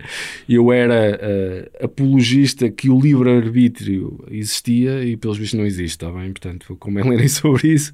E há muita coisa interessante para ler sobre Esse isso. debate, eu lembro de ver o debate do, acho que foi o Ben Shapiro com o Sam Harris. É, é, o Sam Harris fala sobre isso. Não, eu, não, não, mentira, foi o, foi o Sam Harris com o Jordan Peterson, precisamente sim. a falarem de será que existe free will, será que existe. Ei, a mãe do Mas céu. vale a pena, que é, é uma discussão académico. interessante, mas há artigos muito simples. O meu e... cérebro começou a queimar mesmo, passado meia hora, foi tipo, pá, chegaste Opa, eu... mesmo noutra estratosfera. Repare, eu tentei-me defender e cheguei à conclusão que todos os argumentos que eu utilizava não tinham qualquer base factual e tive que mudar de opinião.